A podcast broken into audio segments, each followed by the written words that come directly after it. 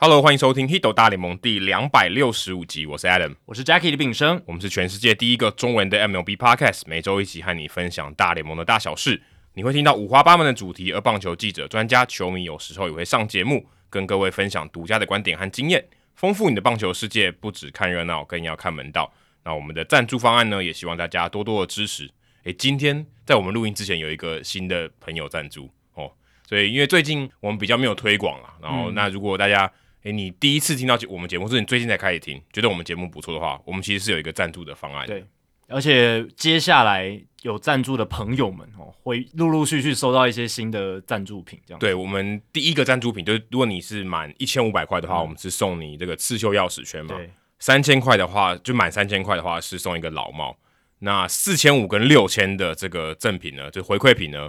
其实我们已经设计好了，没错，已经设计好了，直接可以看过了，没错没错。有些人可能在我们社团里面有看过，对对，所以就敬请期待了，真的要敬请期待。这就代表说，你如果够长久的支持我们，我们不是说，哎，送完老帽，送完这一些钥匙圈就没了，我们会不定期一些回馈品啦，然后还有每隔一阵子会有新的设计出来的赞助回馈品等等。对，也希望大家持续的支持啊，这是很重要。因为有些人他可能会觉得说，哎，那为什么不让我们三千块买这个东西就好？嗯，但我们就希望比较不是这种购买的这种方式，我们不希望一次性，比较不希望一次性，我们希望是长久的赞助支持，然后让我们可以长久的做下去。这个我跟 Adam 才是觉得这是赞助的精神宗旨。没错，没错，因为我们的目的也是希望做的长长久久嘛。你也不是说啊，赞助我们一集、两集、十集，对不对？我们希望你可以更长久的赞助我们，继续走走下去。好，接下来是每一集现在都有刊物补充时间啦，因为现在每一集录出去之后呢，很多朋友都会给我们回馈，然后给我们指教。我，很怀疑耶，我很怀疑大家是不是听三次五次，想办法要找到错误。呃，真的很仔细哦，我们讲的一些小小的语病或者是哎逻辑不通的地方，哎都会把我们揪出来，甚至发音讲错的，哎都会把它仔细挑出来。对对对。那第一个是我上礼拜不是有提到我去全藏运转播嘛，然后遇到一个听众叫伟成刘伟成，嗯，他也是游泳的选手之一。然后他来跟我算认亲嘛，就是他是我们节目的。我没有滴血哦，没有没有没有滴血，就是只要有听过就知道，就是 Hito 大联盟讲出来就直接认亲了。那他我们在节目中有提到说他是视障的选手，但我其实不太清楚他视障的程度是到怎么样，就是说细节是什么。嗯，因为那个时候有两集分分成两集，一个是全盲的，一个是没有全盲，但。没有全盲的那一集，我不太清楚他们的状况是什么。那伟成刚好是这个层级，但是我们上一集没有讲得很清楚，那他也来帮我科普一下了。他说我的级别，我的分级的是视障的轻度组，那因为是黄斑部病变，所以大致上的轮廓都还看得出来，只是字体等线条较细的部分没有办法容易看出来。所以那一天不是他真的直接看到我，然后找到我，是他请工作人员诶找。把我就是怎么样找找到我，然后再把他介绍给他，这样子的感觉。哦、了解了解。对对对，所以对黄斑部病变啦，算是当然不是全盲，可是它也是一个视障的一个环节。那它的程度就是哦，大致的轮廓看得出来，可是细节、线条、字体等等，可能没有办法这样看出来。这样跟大家科普一下，就是视障它也是有分不同级别的。那接下来是水源 Bautista，哦，这个非常厉害哦。他说勘误一下发音。两位主持人好，谢谢两位制作优质的节目。这里要勘误一下的不是球员发音，而是 Jackie 讲到球员的历史地位的时候，常常会用到词汇，就是台语的康康脏康脏。那他说台罗写法就是砍战，就是康脏。怕两位看不懂，所以用空耳写法表示。他就是写了一个呃拼音的这个表达方式，这样。嗯。那他说 Jackie 字的发音是对，但是声调是错的。Jackie 第一个。砍的那个字都念成砍，就是三声，音调是有差别。因为我们中文还有不管是呃其他的像客家语啊、闽南语这些语言，其实它都是有声调存在。嗯、那我的这个音声调念错了，我也请教了一些会念台语的朋友，确实是念康簪，不是、哦、不是砍簪，我我会念砍簪。我也请曾公念了一段给你听，我们接下来听一段曾公的说法。曾公的讲法，我平常念康簪吗？就是到了某个阶段，这个人到了某个阶段，举例来讲，像梁公斌这个这种康长，他就不会跟我计较太多金钱的事情，他会常常请我吃饭。好，所以听完曾公的念法之后，大家应该就会更清楚，曾公是应该小时候讲台语长大的，对对对对对，所以对我是念错了。那第二个字的音调，Jackie 就念的差不多正确，就是“簪”这个音啦。那建议 Jackie 可以复制 “come 脏”这段文字去听听看发音。我们刚刚已经听过曾公的发音，很快就知道呃这个学员 Bautista 他的意思是什么。另外，希望 Jackie 在看到这段留言之后，不要害羞或害怕讲台语的字，像是 “come 脏”这样的字，中英文都很难找到对应。有时候就是要讲 “come 脏”才有醍醐味。其实英文有啦，就 level 嘛，level 或 reputation，对不对？对，哎，reputation 的话可能还更抽象一点。对对对对对，但他的意思就是你的身份地位、声声望、历史地位这种感觉，对对对，地位声望这样子。嗯。而且如果 Jackie 不讲的话，可能很多小朋友一辈子都没有听过人家讲过，所以我每次听到其实都很开心。祝两位节目收听长虹哦，所以水源 Bautista 可能也有这个。哦，乡土语言的教育的使命嘛，哦、有可能。对，但我们我们节目没办法用台语台语讲。台语，我我英文可能还简单一点，台语完全没办法。就台语要讲，我没办法，我台语三三分钟，我可能没办法，就可能就挂了。但确实，就像首先 Bautista 讲，有一些词呢，可能。要用那个语言的那个词才最精确的表达那个味道跟那个意思。是是是，就像英文有一些词，其实你也没办法真的完整的转译成中文的某个词，你可能要用一个句子。这很这很常见，超常见，很常见，对吧？毕竟是不同语言。对对对。所以对啦，我以后是不会害羞或害怕，我还是会，如果有机会的话，哎，多讲一些台语也不错。你在转你在转播的时候会讲吗？台语？有时候会啊，有时候会啊。碎啦，或者是对啊，拎啦。顺啊 之类的，还是会啦。就是有时候觉得说，这个时候用这样子的表达方式，可以比较有情绪的感觉，比较有热情的感觉，就用不不不同的表达方式，不一定呃，就一定屈就于一种方式这样子，对啊，而且不一定去就一种语言，就是有时候也可以用一下英文嘛，就是 nice play，对不对？也不一定 nice play，英对，它也是英文嘛，它整个已经感觉就是没有，已经大部分人都可以理解，对啊，对啊，对啊，类似像这样子的感觉。所以是康张，再再念一次康张，感谢学员 Bautista 非常仔细的说明。那刚才有提到曾公嘛，那曾公其实也有在听完我们之前的集数的时候，来给予我们一些补充啦。应该是前两集，对，就是我们讲 Albert Pujols，他的年纪比他总教练还要大好多的那一集。对对对，那他也补充，以前陈瑞正接总教练的时候才三十出头岁，因为选手不够，他哥哥兼选手，就是他哥哥陈瑞昌。那时候也兼任选手，所以陈瑞正那个时候是当总教练，然后他的哥哥还是选手，所以他比他这个哥哥还要年轻这样子，嗯、所以这也是一个案例啦，就是说总教练比选手年轻的案例。而且我记得我们那时候是提到说中职这种情况比较少见，对不对？对对对。那那时候是因为黑象事件哦、啊。对对对，选手比较少，所以陈瑞昌有点像是。啊，一就是被迫还要去支援一下那种感觉。对，但比较跟现在这个情况就不太一样，那个有一点历史事件，有点甚至有点突然啊，冲击性比较强。对，那曾公还另外补充，就是关于我们聊到大联盟裁判今年开始呢，在做重播辅助判决之后，会做这个直接现场麦克风的解释。嗯，那他也补充说，关于中职裁判在有争议判决时要持麦克风宣布的事情。他的印象是非常早就有了，可能是职棒前五年就有了，不是很确定。但确定的是，因为日职这么做，中职才跟着这么做。至于为什么后来中职不做了呢？应该是球迷闹场事件太多了，所以把麦克风抢走，这样是吗？我猜可能是裁判讲完之后，然后球迷就很生气，就冲冲进去之类的，我也不知道。哦，哎、欸，这样讲有道理。对啊，变说你讲了以后我不满意，讲太清楚了，反而让让大家觉得不满意，这样。对，这有可能，最有可能。所以干脆后来可能联盟就决定说，哦，那我们就模糊的处理这样子。而且，对，有有可能可，可能是这样啊，我猜的啊，这当然不一定是真的。但如果有熟知中华职棒早年这一段讲出来，不会比较好吗？对不对？讲出来应该争议会比较小，不然哎。欸突然发生什么？突然做一个判决，到底发生什么事也没人知道，那不是更不好？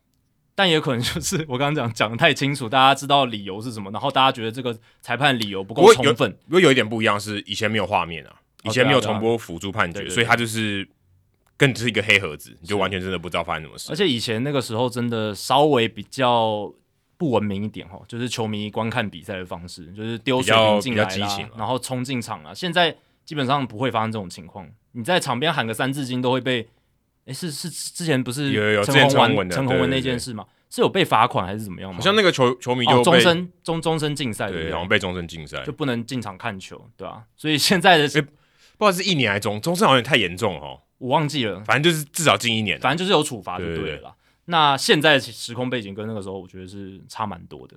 那曾公后来也说，早年也有主审带麦让电视转播收音，但是有一次收到骂三字经之后就没了。对，人之初 性本善这样。对对对对对，他可能就是要啊缓和自己的情绪的时候，哦，这个说了几句三字经。这个我觉得也蛮正常的，嗯，就是如果真的当时这种情绪，现在也会啊，现在感觉才主审有时候也会，他只是没有收音而已。对，但被如果说什么。捕手没接到，直接 KO 他，搞不好这个国骂就出来了。哦，对啊，但我相信随着时间的递进，也是裁判现在的训练或专业素养上可能会更注意这些他在场上的言辞，嗯、因为现在麦克风收音应该是越来越发达的吧？就是在场上的收音，他们可能也意识到说，诶，我讲的话都有可能被收进去。对，而且主可是主审好处是他有戴那个面罩。对，如果他没有戴面罩的话，读唇语也是可以的。嗯，只是早年的话，你你说他都已经直接。转播单位跟他讲：“哎、欸，我给你带麦了。”然后他也这样讲出来。嗯，确实他就没有注意到啊，就没有就可能忘记了之类的。对，不过不得不说，中职领先蛮多的，蛮多的啊。但可能啊，也是学日职啊，但至少我们领先啊、呃，美国职棒蛮多的。至少我们学了一个好的东西嘛，对不对？那对，至少后来有跟进啊，至少也有跟进、嗯，代表可能是。绝对是有好处的，虽然最后是又没有，现现在还是没有的，对不对？现在现在是没有中职哦，对对，中职现在没有，也许以后会跟进大联盟又恢复这个制度，但至少早年有 follow 这样子的一个做法。那日职现在都是维持这样子的做法嘛？哎、欸，我是没有注意到过、欸，哎。我我是我是有看过啦，就是他们的主审就会拿着一个麦克风，然后就开始宣达。虽然我现在看中那个美国职棒，我看到这个的时候，我也觉得完全没有觉得意外，就是没有觉得很突兀诶、欸嗯。可能因为看美式足球的关系，就觉得还有 NBA 也是啊，就觉得好像蛮正常的、欸，不会顺，对，不会觉得特别突兀，是好像一个很新、很很很大的改变，就是好像还好哎、欸。对对对，而且他们基本上就是带了一个类似耳麦那样子，所以其实没有太多的额外的那种哦、呃，就是很多什么。就是要有人冲上来拿着一个东西，对，反反而觉得以前比方被消音，就他们应该可以讲一些话，可是他们没有麦克风，对的感觉，就好像以前他应该要讲话，怎么不讲呢？对啊，这很简单嘛，对啊，只要就是他打开那个麦克风，然后讲话就有声音。没有，他不用打开，旁边还有一个小助理嘛。有有时候没有助理，哎，我看到有时候没有，就是好像。我有一次看到是全垒打的判决，就是有没有界内还界外的全垒打判决，嗯、他就就直直接就讲了。哦，旁边那个助理没有拿出，没有助理的，哦、对啊。然后后来又看到有重播辅助判决的，就是他真的是裁呃对方教练挑战的，他就有有有助理上来。对对对。总而言之，就是这个是对美国职棒来讲是一个好的发展啦，对吧、啊？所以希望呃这个制度就是未来中职也能看到。接下来念留言的部分哦，那 Adam 上个礼拜呢，在我们的 Apple Podcast，应该是这个礼拜的刚开始的时候，在我们的社团里面有呼吁大家来 Apple Podcast 留言嘛，因为那个时候留言五百九十五哦，差五个就可以到六百。我个人目标是希望可以赶快突破一千啦，因为那个留言变成一 K 就听起来看起来比较厉害，就单场一个三针。对对对，那 Adam 这个号召呢，发了很大的作用哦，从原本的五百九十五则。单周直接暴增到六百一十六则，而且这个只是单单台湾的部分，其他国家也是有一些增加。对，那个数字应该不会累积在一起啊。对对，对对，不会累积的，是不同地区有不同的这个数量。那我们来精选几个呃写的比较认真，或者说比较呃有一些含金量的留言。那第一个是落赛的知男，他说优质节目。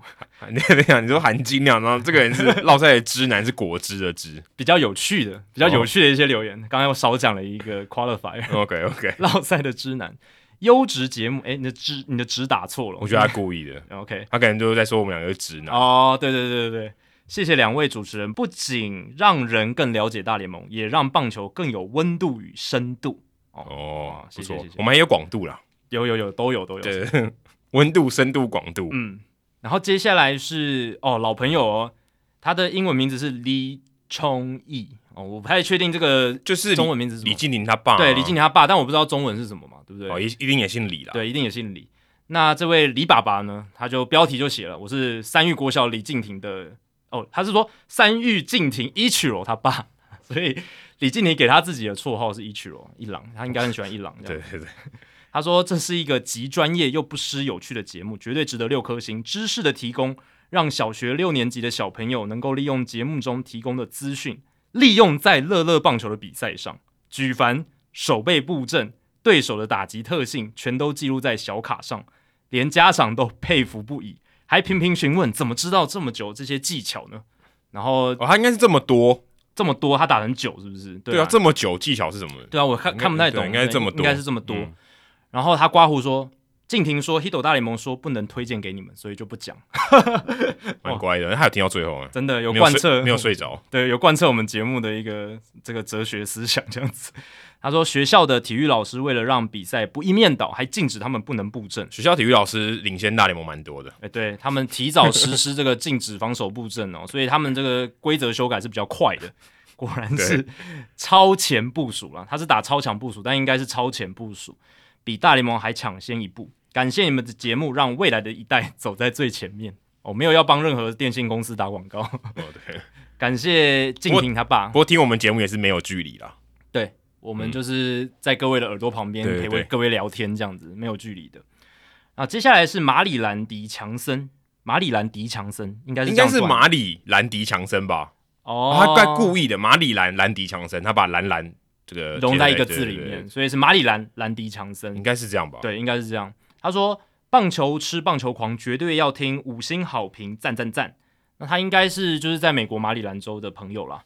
他说：“两位主持人好，看到 Adam 在社团发文，Apple Podcast 快达成六百评价，还没留言过的我，当然立马贡献五颗星给 Hito 大联盟。哦，不过你留言的地方是在美国区，所以其实没有贡献到那个。”百就是那个五百多的数字里面，对对对，那也可以啦，当然也是非常好。那我们也希望美国地区也可以早点达成六百。对对对，这也是我们，但这有点难度，有有有难度，对对，可能要动员所有这个美国的华人。对对，如果你如果你现在是用那个美国的 Apple ID 的话，可以这样用。哎，对对对。那兰迪强森他说，第一次听 Hito 大联盟大概是一九年左右吧。其实，在大学的时候好像就听过第一集，但好像听没十分钟就弃坑了。哦，其实也不怪你了，第一集真的比较比较烂一点。欸、可是这代表好事，代表我们过他那个门槛。嗯，就是第一集可能是在他弃坑门槛之下。对，那我们现在可以让他继续听，代表我们通过那个门槛。后来再听，代表我们节目有进步，对不对？对，而且才入坑，可能就当时没那个缘分。哎、呃，对对对，嗯，其实我一开始听 Effectively Wild 就是我最喜欢那个 podcast，也是我第一开始其实是弃坑的，我觉得。哦，这个讲的有点太生硬了，有没有一堆数据，然后讲讲的很深这样子。对，而且 Ben Limber 的语调是比较平，对对对对，很平。那后来我第二次回去听的时候，哎，就入坑了，所以我能感同身受，就是兰迪强森他这种感觉，就是感，就是随着年纪增长，或者你对棒球更加了解之后，哎，你对一个节目的内容。你会有不同的看法跟喜好的感觉，就是缘分啦，所以我们也不强求说啊，大家一定要强迫人家一定要听。没错没错，他说二零一九年刚开始工作，并且每天都要开车通勤，丰富的节目内容为无聊的通勤带来不少色彩，而且听着最喜欢的棒球大小事，扫去一大早想到要去工作郁闷的心情。所以当节目时间越拉越长的时候，小弟我当然是十分开心啦。告诉你一个不会工作郁闷的情况，就是把工作辞掉。那这样生计怎么办呢？就是为生计而郁闷，不是为工作而郁闷。OK OK，相信能去美国职棒三十队的主场朝圣是每个棒球迷的梦想吧。在大学的时候看到 Adam 在短短两个月就收集完三十座球场，我也是十分的羡慕。所以最喜欢的单元当然是棒球伊甸园。而小弟我也很幸运，也很感恩，去过了十七座球场哦，很厉害喽，哦、很厉害。如果你住马里兰州的话，你应该东北那个几个都蛮容易去的。哎、呃，对，相对来讲很近了，对、呃、对，而且能去的地方真的比较多。希望今年能够完成美国本土二十九座球场的一个记录，这样子。那蓝鸟的话，在加拿大，他只能再等等了。他是没打疫苗的，我不知道哎、欸。对啊，你是不是？照理来说，如果你去什么底特律或是克利夫兰。很近嘛，对，其实你要去多伦多是比较近，已经很近了。所以从去年开始，每当要去新球场之前，当然就是要复习那座球场的棒球伊甸园节目。Adam 介绍的内容真的是非常实用，不管是球场的特色还是美食，真的都有帮助到我。真的非常感谢 Adam 能够制作这么棒的单元《棒球伊甸园》啊！再打一下广告，也希望你可以，就是如果你有去，然后你真的有去那些我讲的地方，你也可以把这个照片分享到社团了。对，就是把 Adam 讲过的景点或者是食物什么的，然后自己拍起来，自己品尝之后，自己品尝之后分享一下你自己的见闻跟心得。对，而且有有些可能是已经过了，就是那个东西不存在了。可是我我当初讲我有去过嘛，就我有我有遇到的东西，或是他可能现在已经不存在。或是有些新的你觉得也很特别，欢迎就是在社团里面更新给大家知道，因为这社团是有机的嘛，而且大家可能看了你这个以后，哎、欸，他也会去这样。对对对对，那下面的人就会一直不断更新这一方面的资讯，这就是一个良的循环，良善的循环。在这里也要恭喜 Jackie 进到未来当上体育主播，而且能够转播大联盟的比赛。Jackie 应该跟我同届吧？看到 Jackie 这么厉害，并且已经达成自己的梦想，我是真的十分佩服。希望未来的五十年，每年都可以看到 Jackie 转播开幕战。哦，五十年，这个五十年你要播到七十几岁，七十几岁就变成 Vin Scully 了吗？哦，Scully 播到九十几更难，八十几，八十几，八十几吗？对，八十几，八十几，五十。Vin Scully 是八十几，快九十岁，对，快九十，对，八十几。那大联盟名人堂常以三千。之安打作为门槛，希望 Hito 大联盟也能以三千集作为目标，应该很轻松吧？最后当然老套一下，祝节目收听长虹。嗯，我帮你算了一下，如果从我们今天录音至四月十七号，然后做到三千集的话，就是还需要两千七百三十五集。嗯、呃，这个日期是看得到的，就是二零七四年的九月十六号。但那假设是礼拜天录好了，这也是蛮夸张的。二零七四年我是。我是几岁？八十岁，我刚好八十岁。Adam 那个时候已经快要快要九十了。你八十岁，我八十八啊，八十八嘛，对吧、啊？所以我觉得应该很难啊，很难。我们那个时候不知道还能不能说，还说不出说不出来话。如果我如果我们真的做到八做到三千集，然后我们还可以再讲 Podcast，应该也是人类奇迹了吧？嗯、我觉得应该是诶、欸，对，应该因因为这样的负荷量不会小于 Vin Scully 诶，不会不会哦，对吧、啊？八十年的 podcast，诶，没没有没有到八十年了，就是说是几年？从二零一七到二零七四是几年？六十？没有二零二二零一七，我们从二零一七开始六十七年啊，六十七年，嗯，对，所以要做六十七年的 podcast，可能也是那个时候世界史上数一数二长的 podcast，因为我相信很多节目应该没办法做到六十七，我们好像太认真讨论这个节目，但是。但二零七四年真的有点太久啊！可是 Vince Scully 都可以做播报员做六十快七十年。不过我觉得有个关键呢，嗯，这个 Vince Scully 是有人付钱给他做的。对对对对我们这个真的需要大家赞助。如果对，如果我真的说真的啦，如果大家持续赞助是现在维持这样的话，我绝对做不到二零七四年。但如果大家的赞助越来越多，有可能到达了，就我就不用做其他事情，我就不用做其他事情，我就专门做这个就好了。那那也也许就有机会。跑步不要停啊，跟台北市棒球场都算了这样。对，Hito 大联盟希望哎、欸，大家可以多多赞助，帮我们做到三千集啊！因为我们不是电视台啊，因为我们也很自由。对啊，自由跟钱就是比天平的两边。对对对对对，鱼与熊掌很难兼得。嗯，钱比较多，你的自由相对就少。就像 Jackie 不能选未来他要播哪一场一样。对啊，对啊，对啊，对不对？这就这就没有自由啊。对，虽然我现在可以播大联盟比赛，可是能播的比赛还是公司掌控。对对，像这样子的概念。那最后是我们的好朋友，这个一定要讲一下，他是小千啦，就是。之前呃，算算是帮我们在这个中华之邦英语转播的一个贵人这样子，嗯、他的标题就 Good Chris，那 Chris 就是他的名字 K R I S，所以应该是他没错了，应该是、啊、应该就是他嘛。从七十三、七十四台跳到五十五、五十六。他说 Hito 大联盟必推，Adam 跟 Jackie 有颜值、有知识、声音又好听，地方妈妈也非常推荐。他是妈妈？对对对对，他有小孩了。诶，真的吗？对，都已经很大了，已经十。超超过十岁了。哦，真的吗？可是我们都没有看过他跟他小孩的合照，哎，有啦，他有时候会在，而且我常常看到他，有时候也不常常啊，就有时候看到他跟他先生，可是没看过他小孩，他小孩很独立的，都在上课之类的，哦，有有可能，对，都在上学啊，因为好像念小学吧，如果没记错的话，小学还国中了，对，因为我看到地方妈妈，我就想说他是不是这只是一个昵称而已？不是不是，是他真的是妈妈，对对对，哇，我太不了解小千了，对，你真的太不了解，因为我都叫他小千姐啊，当然我们叫她当然是小千姐啊，不会叫她千妈或什么的。嗯，对，就是千安百轰，千没有没有千妈，没事，就是都要叫年轻一点啦，这样比较比较礼貌，比较礼貌，比较礼貌。小千姐，小千姐，感谢小千来帮我们留地方的姐姐也非常推荐。好，接下来冷知识时间，诶，在两天前嘛，其实也是昨天啦，就是美国时间的四月十五号啊，是 Jackie Robinson 日，那也就是 Jackie Robinson 他登上大联盟第一场比赛的七十五周年。那理所当然，冷知识也来跟 Jackie Robinson。哦，这个有点关系的一个题目，好像每一年都是这样啊。啊对对，好像每一年都是这样。对但这个应该是之前我们没有考考过的，其实也是我最近才知道的。他其实在一九五六年的时候退休，他是一九四七年初登场，然后到一九五六年退休。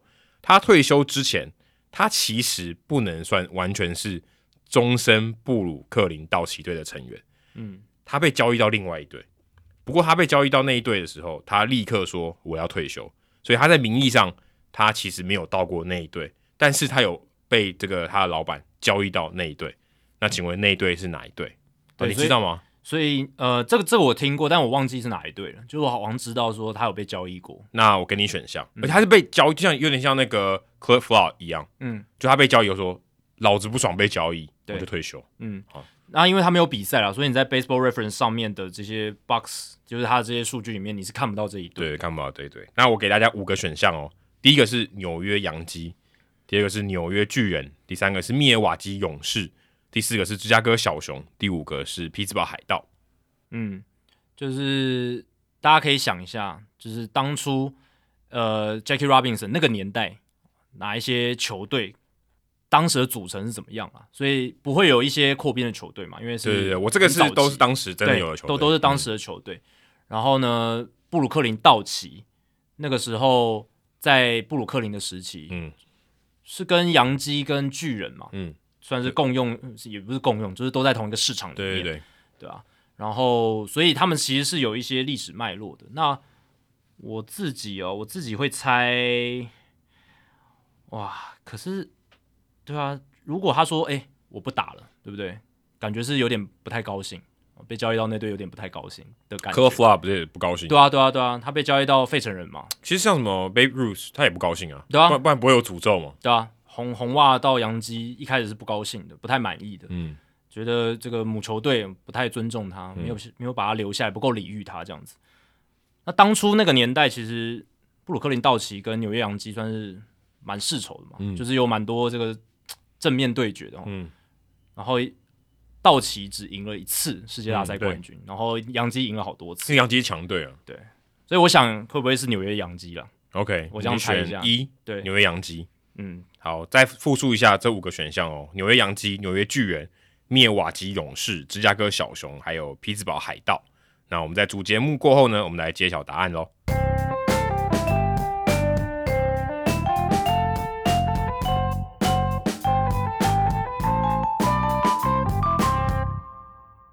好，这个星期不知道大家在 MLB TV，如果你有买的话，你看看得到那些 Apple TV 有转播的比赛？我自己是看不到了，我到现在还是看不到。你用电脑版也不行吗？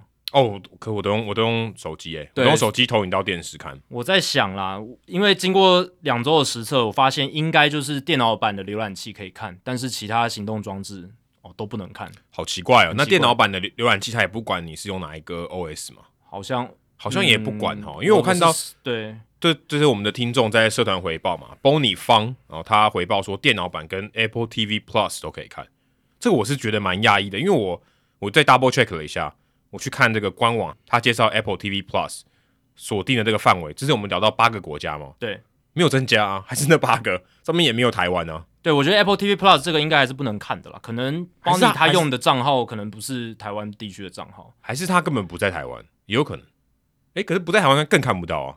他会这样讲，应该就是他人在台湾了，应该是、哦、应该是这样，对，应该是这样。但我在想啦，就是 Apple TV Plus，它在台湾应该还是不能看的，因为我看我的账号也不行啊，就是都 Okay. 就是看看不到，没有这个项目。Okay. 对，那如果换成可能就是它有包含的日本的、美国的账号，可能就看得到了。OK，有可能。对。然后，然后另外一个谢宗岳他也回报说，Xbox 可以看，所以 Xbox 可能也是一个漏洞。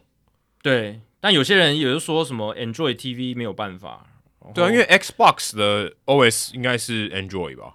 应该是啊，对啊，对，只要不是 Mac，应该都是 Android 比较多。然后 PS、PlayStation 不知道大家有没有试过？我是还没试啊，嗯、我家有 PS，但我但我还没试，但感觉感觉可能也是不行，对啊。然后手机跟 iPad 平板看起来是没有办法的，对啊，所以这个情况还是蛮混乱的哈，就是感觉啦，就是大联盟在封馆之后。封管结束之后，跟 Apple TV Plus 谈成这个协议，然后可能这段期间他们要处理的事情很多，包括球季要开打了嘛，春训要先赛程排出来，安排很多事情，然后可能在转播还有跟自己串流平台的一些细节上面，真的比较混乱一些。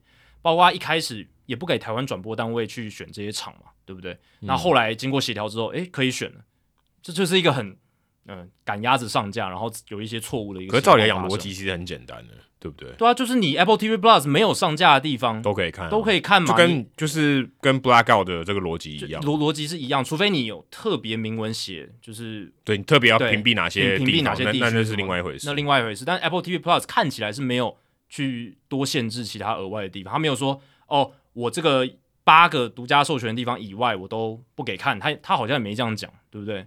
那。嗯至少现在是有管道在 MLB TV 上面，我们在台湾用电脑版浏览器是看得到的，代表他们是有开放的，对不对？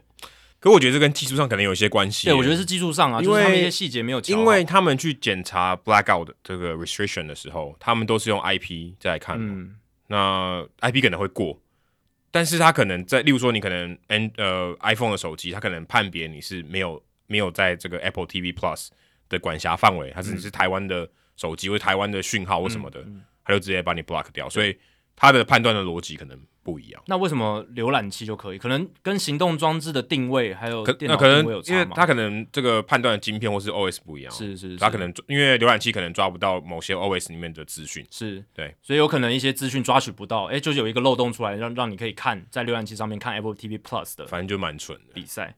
对啊，其实这个没有很难嘛，就是你们。Blackout 的政策都做了那么多年了，这个技术应该很容易。我反而觉得应该是他可能在呃手机装置上面，他的这个判断错了，就是应该要跟一般判断 Blackout 的这个逻辑是一样的。嗯，因为就是地区嘛，对啊，基本上就地区，你不需要判断说啊，你的手机是不是有没有在什么 Apple TV Plus 的这个范围里面，不用判断这个啦，对不对？你就是用地区来判断的话，那大家就会一致了。对啊，用地区最简单这样子，对，对啊，这样就不会有太多的争议，所以也希望之后这个会滚动式修正啊，然后修修到好，这样用手机也可以看这些，在台湾也可以看 Apple TV Plus 的转播。那我自己也有稍微看了一下 Apple TV Plus 的转播，就是蛮新奇的啦。你现在有转播到 Apple TV Plus 的这个赛事？没有没有没有，还没有，还还还没有。对，但我有自己稍微去看一下，然后就是它整个就是走苹果一贯的极简风嘛。然后看起来赞助商好像就只有一个，就是什么 Q，对。然后其实它图卡还有转播的过程中几乎没有广告，所以看起来是我个人觉得蛮舒适的。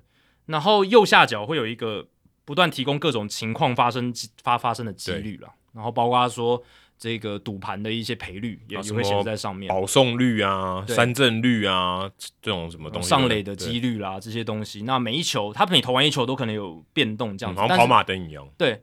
但他老实讲，他并没有去把这个 metrics，就是他他有一些你不知道他是他是用什么样的方法去算方法方法去算的，嗯、他是怎么得来这个数字？就例如说他上垒的几率，对啊，那你有没有考虑到对方投手？有没有考虑到球数？有没有考虑到？第几局？你考虑东西多少？还是没有写？对啊，还还是你只是单纯看那个打者他在不同情况下的上垒率？还还是就是还他他就只是拿上垒率？对对，这只有可。但如果只拿上垒率的话，他应该不会一直变动嘛？那那个打席哦，可他数他假设是上垒率，他数字一直在变的话，那代表可能东西有有在换。对啊，可能应该是说就是不同球数的时候的不同上垒率。那他应该要写啊，他就是要写一下嘛，对不对？你几好几坏的上垒率是多少？不然你那个数字老实讲没有任何意义，对不对？对，就他给我。在观看这个转播的时候，增加了什么吗？而且他，我觉得我不知道为什么他有点太低调了，就是放在下面，然后你到底是要给人家看，还是不要给人家看？而且老实讲，我我听现场的赛评跟主播，老实讲不太不太会去讲那些东西，他们还是讲自己的哦。就还就通常你画面上显示图卡，我觉得主播赛评稍微去会带到一下，对，带到一下。他们还是有一些会上一些图卡，就比如说呃他在大联盟生涯开幕战的打击率是多少什么，他们会有一些自己自制的图卡出来，就是。独立在那个右下角那一排数字的其他地方，这样子、嗯嗯、还是会有这些东西。他们还是有制制作一些图卡这样子。那主播球评就会去讨论那些图卡。可是右下角的那个不断更换的这个几率，就我是觉得比较没有必要啦。对，而且我之前看华视不是有转播那一场，就是 Apple TV 那一场，嗯，然后他都没有那个呢，没有没有没有 box score 呢。哦，对对对，因为你就不知道到底现在几比几那个。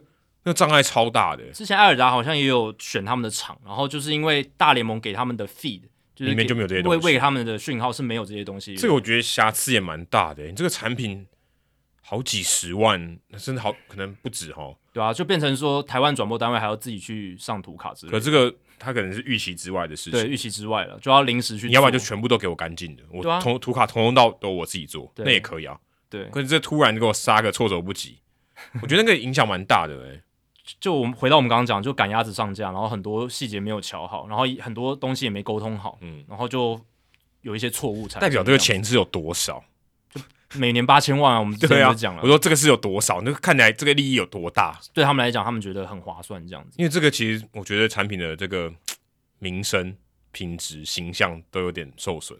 我觉得，就他们可能也不太重视台湾的市场吧。他们可能觉得没差，反正在 Apple TV Plus 有运作那些地方 OK，这样在美国本土 OK，他们就不会觉得太严重。我觉得是这样啦，他们的心态可能是这样，就是没有照顾到嗯。好了，我们算是边陲市场，有有有点这样子的感觉，就没有太注意到这些细节。我觉得值得一提的是，他们他们有两组人，因为一个礼拜就两场嘛，然后有两组人来做。那呃，第一组是 Melanie Newman 哦，就是我们去年有讲的，对，精英队的主播，精英队主播，然后后来在 ESPN 变成 ESPN 史上就是全女性转播团队的第一组人的。啊，MLB Network 吧？哎，ESPN 也有，ESPN 好像也有，对，然后 MLB Network 好像也有嘛，对对对对。然后就是 Melanie Newman 担任主播，他也是人物我来讲里面讲过的、啊，没错。然后赛评是 Yahoo Sports 的 Hannah Kaiser，然后还有退役球员 Chris Young，所以他们的哦，这个 Chris Young 不是那个很高那个，不是很高的，是那个黑人球员，对就那个全垒打很多、速度很快那个。所以他们的转播组就是两个，一个主播，一个赛评，然后一个退役球员，然后再加上一个场边记者，然后那一场场边记者是 Brooke Fletcher。那另一组人是 MLB Network 的 Stephen Nelson，然后赛评是 Katie Nolan。哦，Nolan 以前是 ESPN 的，对，他也是很知名的，后来离开了。对，但是他还是在这个体育媒体界这样子，还蛮有名的。我看他那个推特追踪人数超多，超多。哎，他他就是比较辛辣一点的，他颜，而且他颜值很高啦，所以这个相对来讲，这个粉丝就很多。赛评的时候你就看不到，对，但是他没有他赛前。啊，就是有时候会镜头会带到他们，带一下下呀，转台之后不会不会知道，没有到很多这样。然后他们另一组的退役球员是 Hunter Pence，然后场边记者是很有名的 Heidi Watney，嗯，所以阵容算是蛮强的啦。我必须说，就是而且他们整个什么种族多元性哦，性别什么都有都有照顾到。我记得 Nelson 他也是有一半是亚裔的，如果没有记错，啊，对对对对对，他有一半是亚裔，没错没错，对啊，所以整个。转播的阵容是很好，听起来我觉得也算舒服了。那大家有机会的话可以去看一下。哎、欸，但前提是我们可以看得到啊。对啊，我们现在现在是很非常高，现在感觉我手机还是看不到，下礼拜五可能看不到。对啊，手机 iPad 看不到，用那个浏览器来看一下。对啊，应该应该是可以。好像 Archive 就是已经。播完的场次好像都可以看得到这样子哦，所以只有 live 的看不到哦。对了，这样也合理。对对对，好，好像是这样，大家可以尝试看看，就是稍微去尝试一下。就礼拜台湾时间礼拜六的场次，礼拜六早上，对，大家手机、平板拿出来测试一下，不行，用手那个电脑浏览器看。我想下周我们录音的时候应该就会好了吧？应该会啦，大联盟的效率应该不至于这么差。那刚刚讲到亚裔哦，张玉成最近他的队友可能 Steve Kwan 比较红哦。红太多了，矿已经变成是矿，应该念矿吧？关矿，我听他们都念矿矿宽宽，我我我不知道。他听说他是那个、啊、日华混血，对对对，但他这个名字应该是中文吧？应该是华，对，就是华关，应该就姓关吧？关关难过关关关过的关。但我们不是要聊他，虽然他这个打的真的很好，但我们要聊他的队友张玉成哦，几乎消失不见了哦，春春训时候打的跟什么鬼一样。但开季以后，他就是打了第一场比赛嘛，好像吞了两 K 吧，嗯，然后上后来代打上来又吞了两 K，三场比赛七打数七打数五 K，对，七打数五 K 还没有安打，非常的惨。上礼拜我们也有讲，好像上礼拜我们讲完到现在他都没有出赛，好像没有，对，好像没有，哦，就算有他也是代打，对对对，就反正都没有先发。那最近他又这个有一个消息就出来，呃，官网的这个随队记者 Mandy Bell 哦，之前也有看过他。他就写说：“哎、欸，张玉成现在被放到伤兵名单哦，injury list，但他们不知道什么原因，他们就他没有讲，对，他就摆明跟你说，我就不知道原因。然后官网上面就写 unspecified reason，就是没有特定原因。呃，通常我们会怀疑有些人可能得了 COVID nineteen，他会写 COVID nineteen，他也放在 COVID nineteen 的名单，嗯、而且 COVID nineteen 的名单其实相对起来是很弹性的，哎，对，他没有十天的限制，你要出来就出来，但他要做这个筛检啊，只是说他的天数没有一个强制性，对。”他没有放在这里，这个已经算是相当好操作的地方了，对吧？因为没有人知道啊，大家可能要有检查，但结果他被放在时间上面名单里面，没有任何原因，也不会说什么头痛、拉伤不舒服，任何什么手指抽筋啊、眼睛抽筋，然后是什么都可以啊，都没有写。然后张玉成就自己跳出来说他有点中暑，嗯，然后我看了一下，克里夫兰才十二度，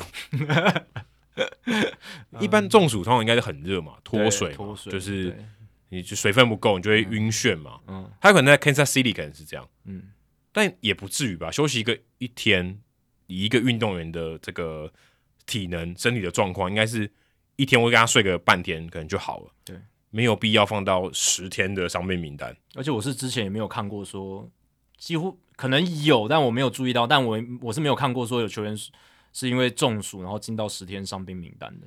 你有你有看过吗？你有说这个球球团官网里面，我把它放在十天伤兵名单，然后是因为中暑。我我是没有看过了。可能他加五元升级为大暑，但就对啊，所以这个就让大家有很多揣测嘛。诶，到底是为什么？哦，是不是呃有什么状况？对不对？没有。可是我一看到他解说不知道什么原因，就知道这就是什么原因。对啦，就是。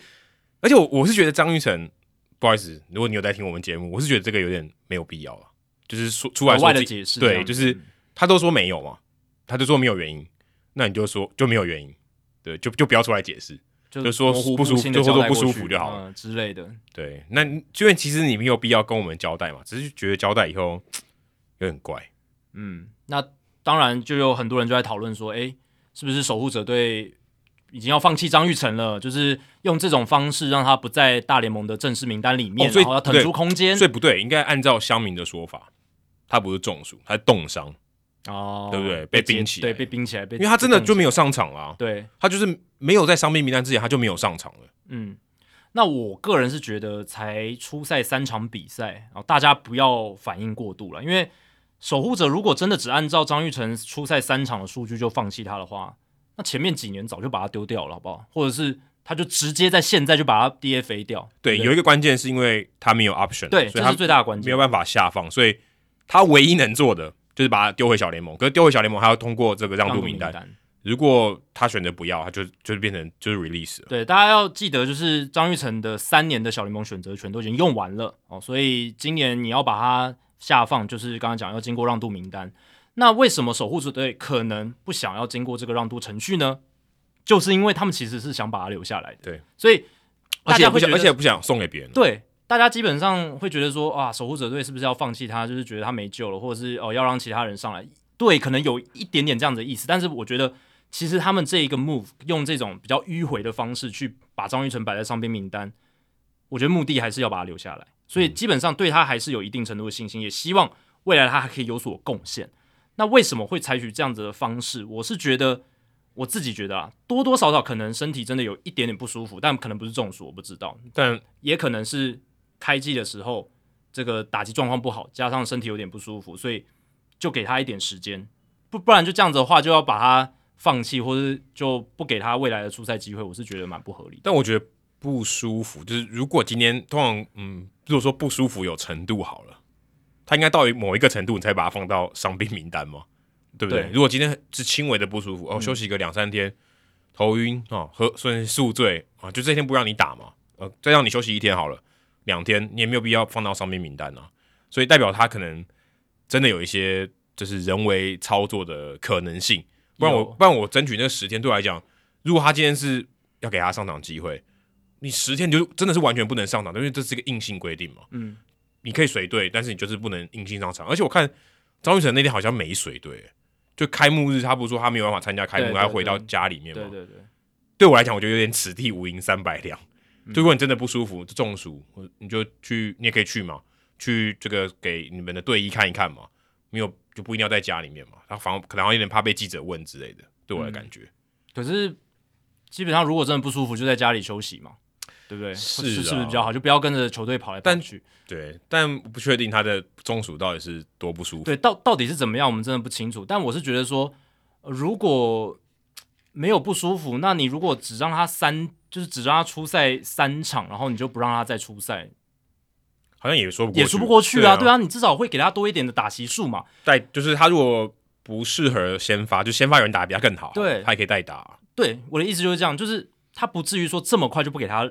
机会说说要把他冰起来什么？我觉得三场不可能。以大联盟球队的他们现在的操作方式等等，而且张玉成去年下半季已经证明他的身手，然后在春训他也就是打出了不错的数据，所以不至于说，诶，只出在三场，然后你状况不好，我就冰冰你冰个十天，这样完全没有道理。所以我才会觉得他不舒服，多多少少是有的。那守护者这边，他们这个操作也多少有一点那种人为的因素成分在里面。对啊，对，然后就是争取个 maybe 十天的时间，然后让一个人上来打，对，让一个上来打，然后一方面也是让张玉成稍微自己调整一下，然后缓解一下可能不舒服的状况，都 OK 了。那回来之后再。让他可以不管是从板凳的位置出发，或是让他从不同的角色代打之类的，再来回到赛场上这样子。不过最大的关键我们刚才都没有提到，就是他的竞争对手打的实在太好了。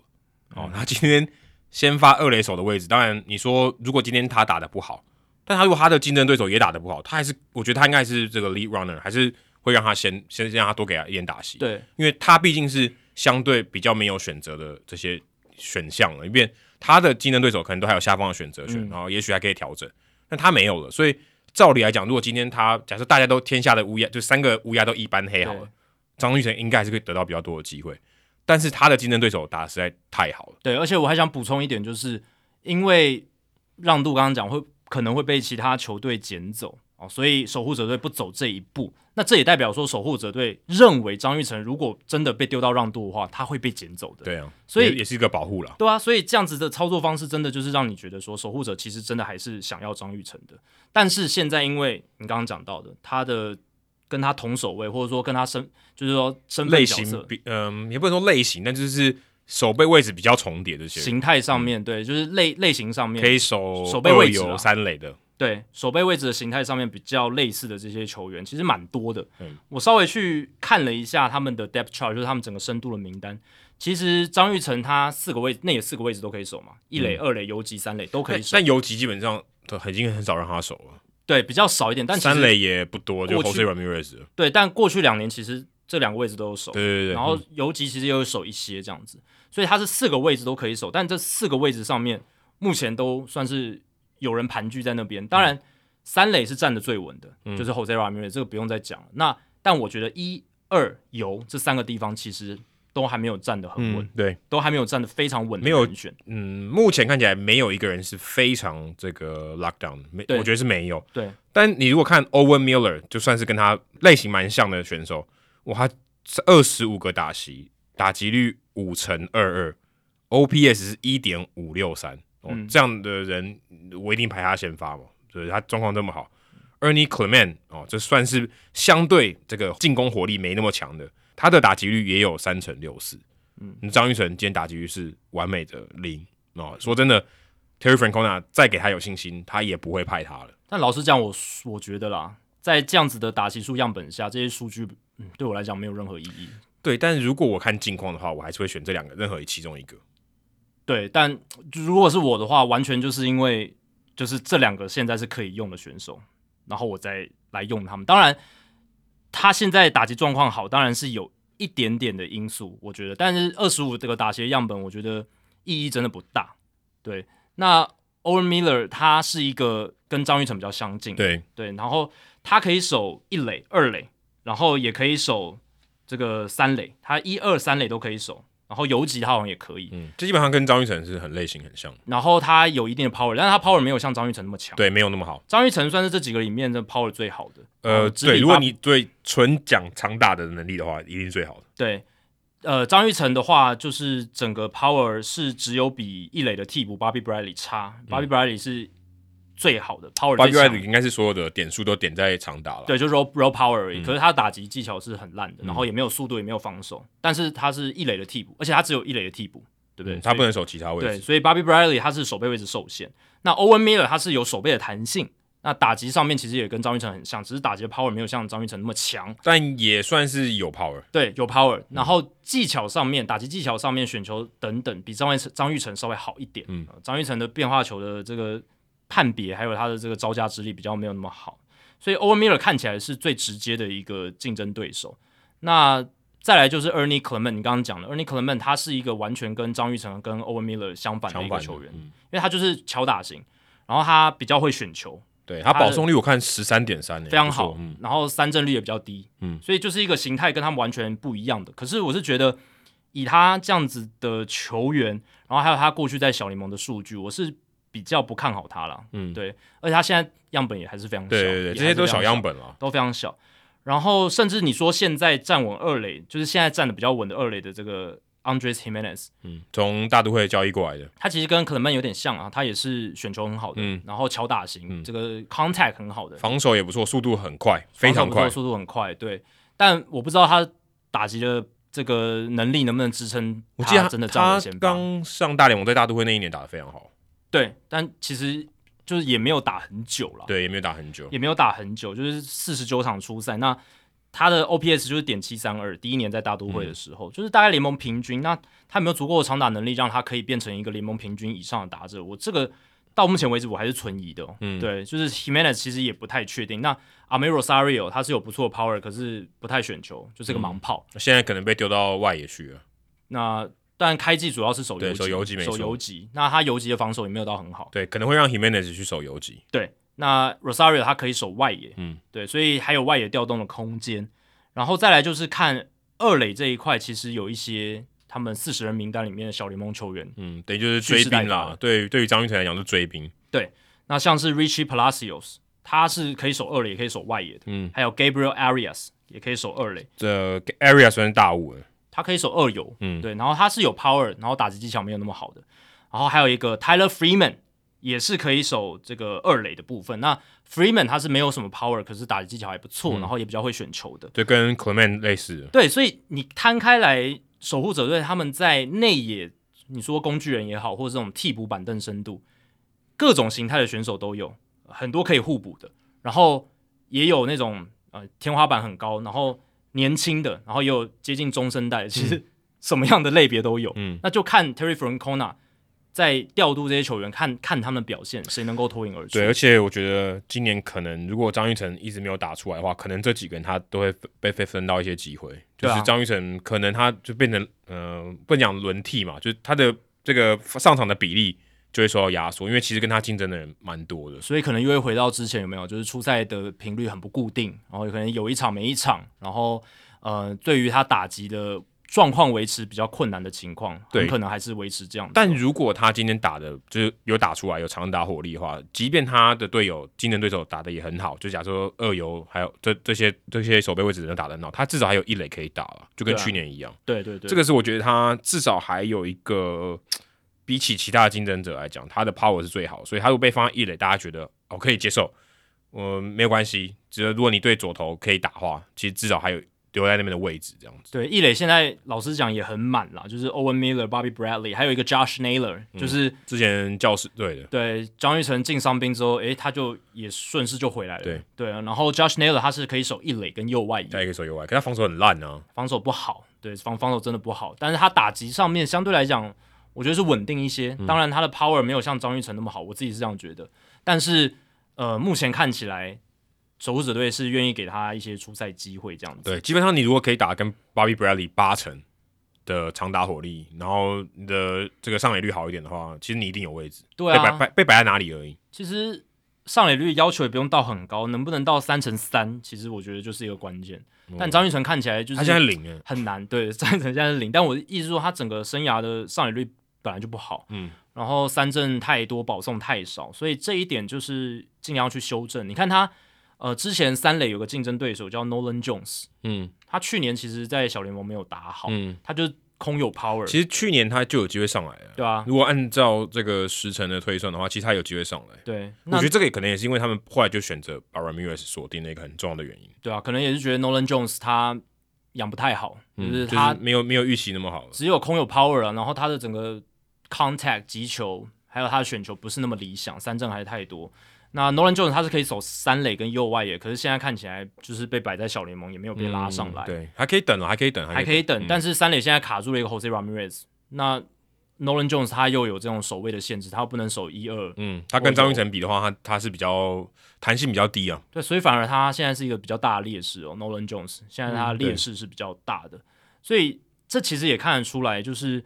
一个球员他要拼上大联盟，有时候我们会想说啊，现在大联盟很强调长打，对不对？长打火力是各队非常看重，也是容易让你被看到的一个关键。可是，当你太追求长打，却忽略掉这种变化球的变式，或者太多的这些挥空棒的时候，真的也会陷入蛮大的劣势，在被挑选上面。你看现在，呃，能够取得这些机会，或者说被外界比较看好的这些选手，他们都是还是有一定的这些 contact，就是 contact 不能太低了。刚刚我们一开始讲的 Steve Kwan 就是啊，对啊，就最好的例子。对啊，Nick Magical，呃，David Fletcher，天使队的这些，哦、可是这个这两个有点太极端了。但其实他们都是很像的，那就只是说你的就是有没有一点长打火力支撑下去，是是是是，不然 Steve 跟大家不要觉得这个 Steve Kwan 呃 Steven Kwan 他就能一直强下去哦，搞不好他长打没发挥出来，打局掉到两成八两成九，他也其实其实也是跟 David Fletcher 差不多的一个球员，嗯，对啊，所以除非他打局一直维持在三成五，但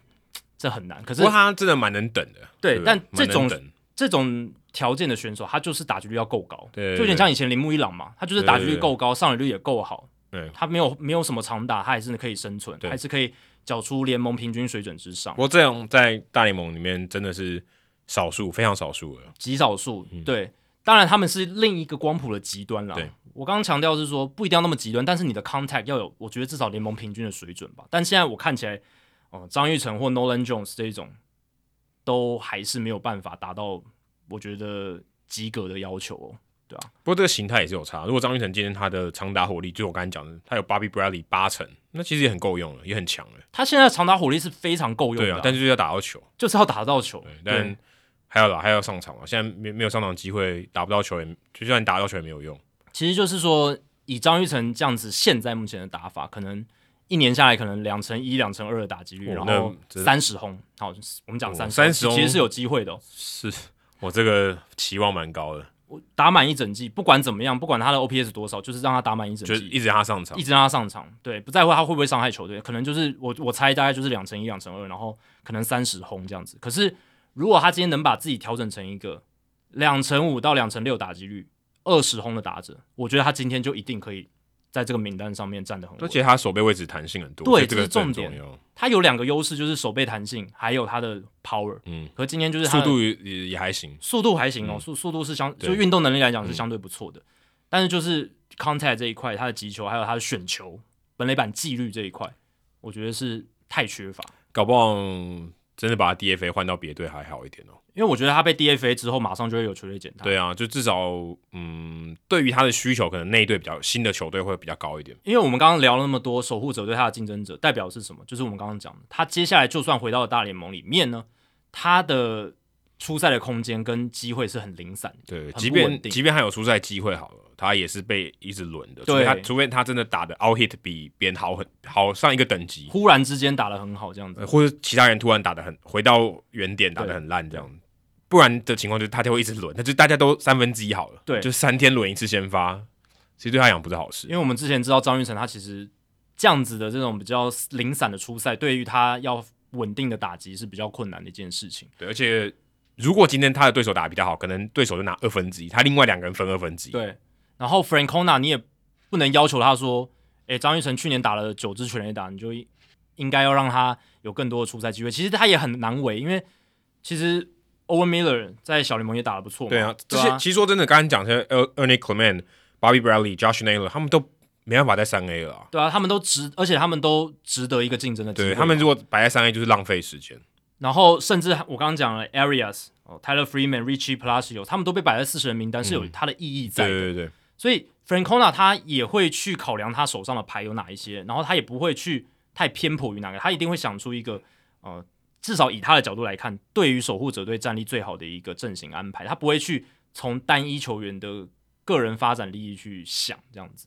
不会，不会有人这样，除非他今天签约金是三百万。对啊，对啊，除非他他的薪水特别高，对或者他他是什么 top prospect，我帮你量身打造，给你够多的机会。对啊，就像当年 Fernando Tatis Jr. 上来，一定不管他一开始可能低潮什么的，就算我说如果他低潮，他也会让他。打多一点，就像 Jerry Kelenic 去年打那么烂，水手队还是给他很多出赛。Kelenic 的例子比较好。对，嗯、所以像现在这个状况，就是没有一个是明显的 top prospect，也没有一个明显的是什么哦，我不得不用，对，或者薪水特别高的资深选手，不是，不是这样的情况之下，就是每一个人，我觉得 Francona 都会给他公平的竞争机会。人人有机会，个个没把握。现在张玉成就是连机会都没有，对，所以我觉得就是这样子。所以你刚刚讲。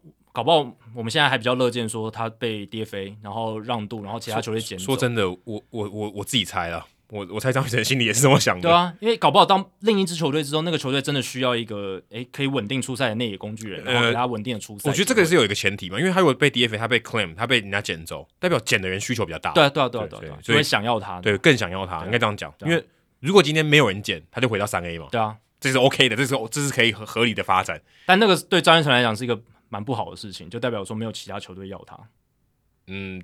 对，我我觉得蛮不好的，代代表说其他球队，比如说今天我给你二十九队看，对，都没有人要哎，但有可能有时机的问题啦，就是说啊，这个时机大家不缺这样的选手，因为可能大家都有有总说有时机嘛，有有些人会受伤嘛，我现在比较需要，我觉得我会捡，那搞不好只是时机不对嘛，大家现在暂时都没有缺这样的位置的人，或者他可能没有办法去把他填三 A 的位置，或者他大联盟现在也不需要这样的选手。那我觉得对张一成最好的情况就是他。一上让让渡名单，大家抢着要，我觉得这个是，但我们看不到了。对，那那我们看不到，但是如果他没有被减，那是一个我自己觉得很不好了，就代表说其他二十九支球队，哎、欸，他能守那么多位置都没有人想要他，连一个替补的空间都没有的话，嗯、那这是一个蛮大的警讯。但现在没有 DFA 嘛，现在还是在上面名单上，嗯、这个算是一个。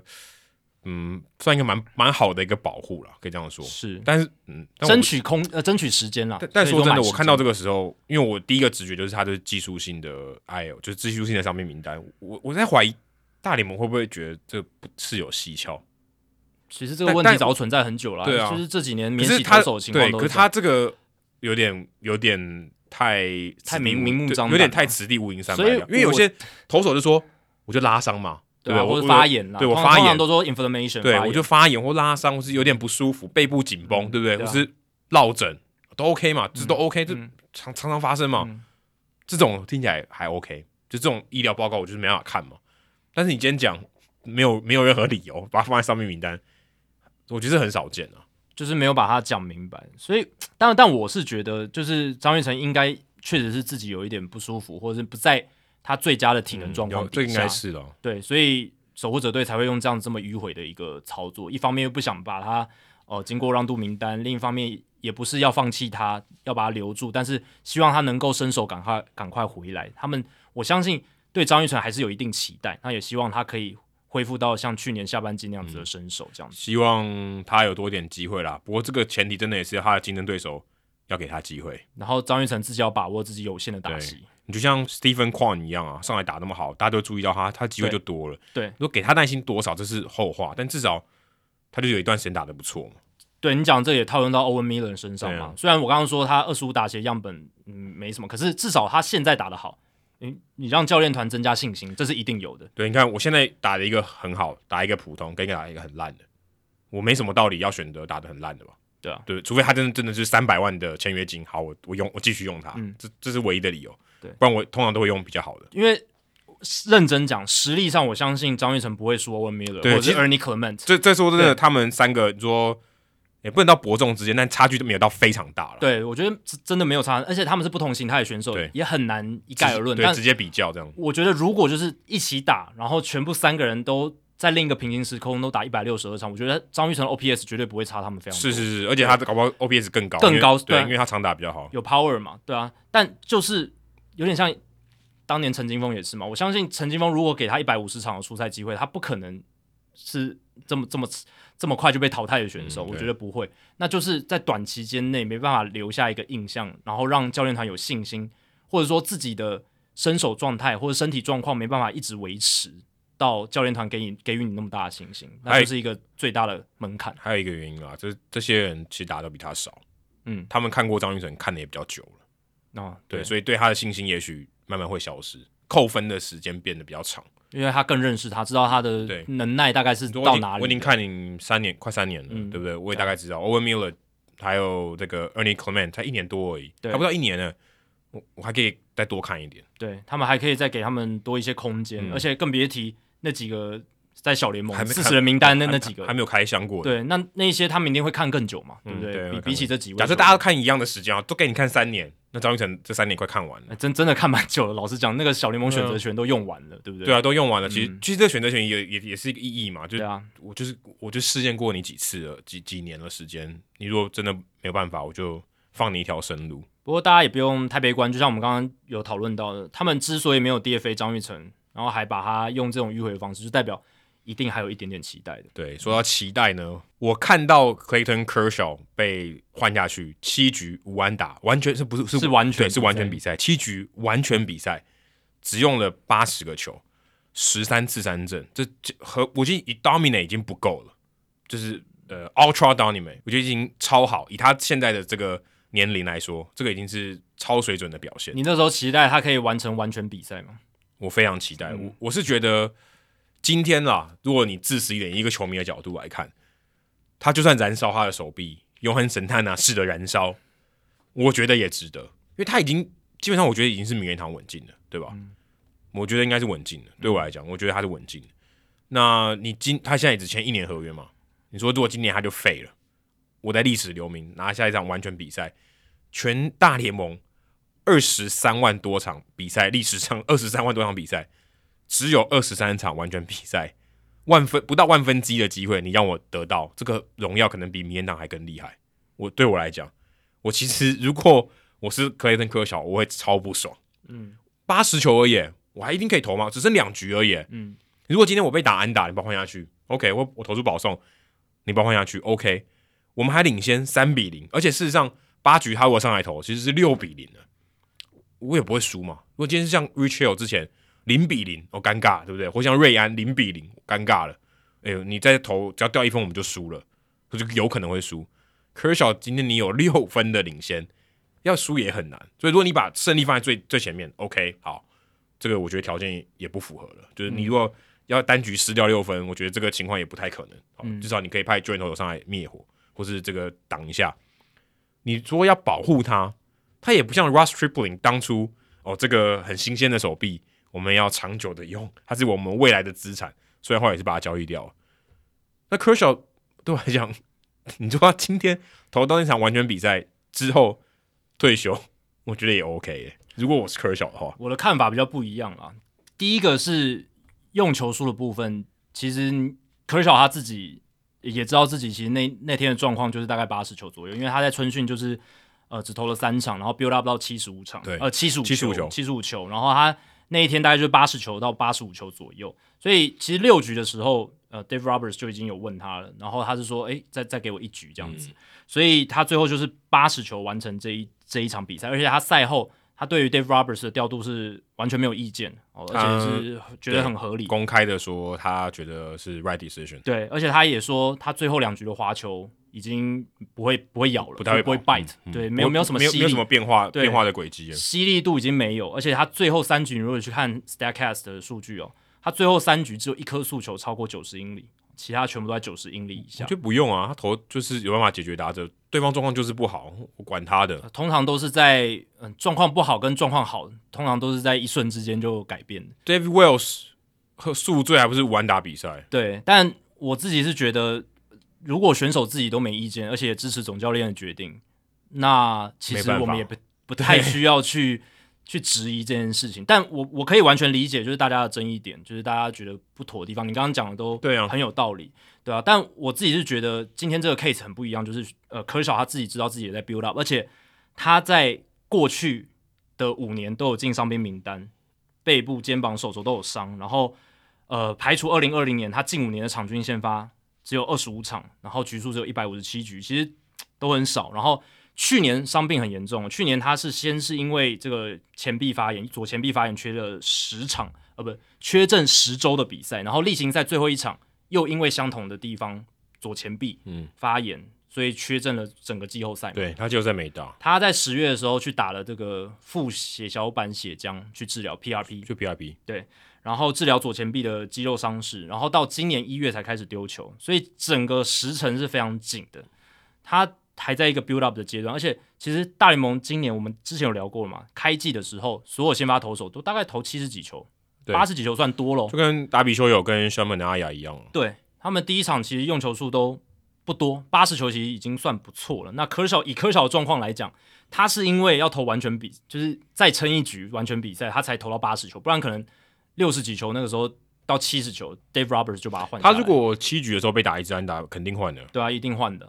对啊，所以在这样的情况下，我是觉得这个调度我还觉得可以接受。而且再者就是，嗯、呃，你刚刚除了讲哦，他已经是名人堂球员嘛，然后他自己赚的钱也够多了哦，他的成就已经够好了，嗯、很很多论述都这样嘛，就觉得 Kershaw 他已经 nothing to lose 嘛，或者说他已经该有的成就他都已经有了，然后。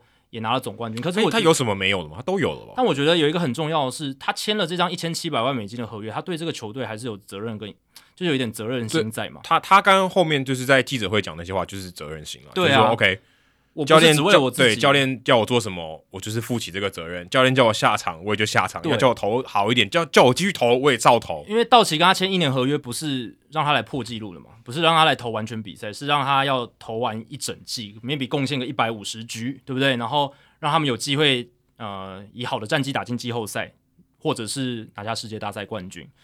那我相信科尔他自己一定也想投完全比赛，谁不想呢？对不对？可是责任心这一部分，对于你合约的责任义务上面，我相信他这一份的责任感还是摆在那边的。所以，嗯，他最后还是以团队为重，以球队为重。虽然没有能完成这个完全比赛，是非常可惜的哦。我也我我自己也觉得很可惜，我觉得好可惜哦，因为很难呢。对，这个真的很难。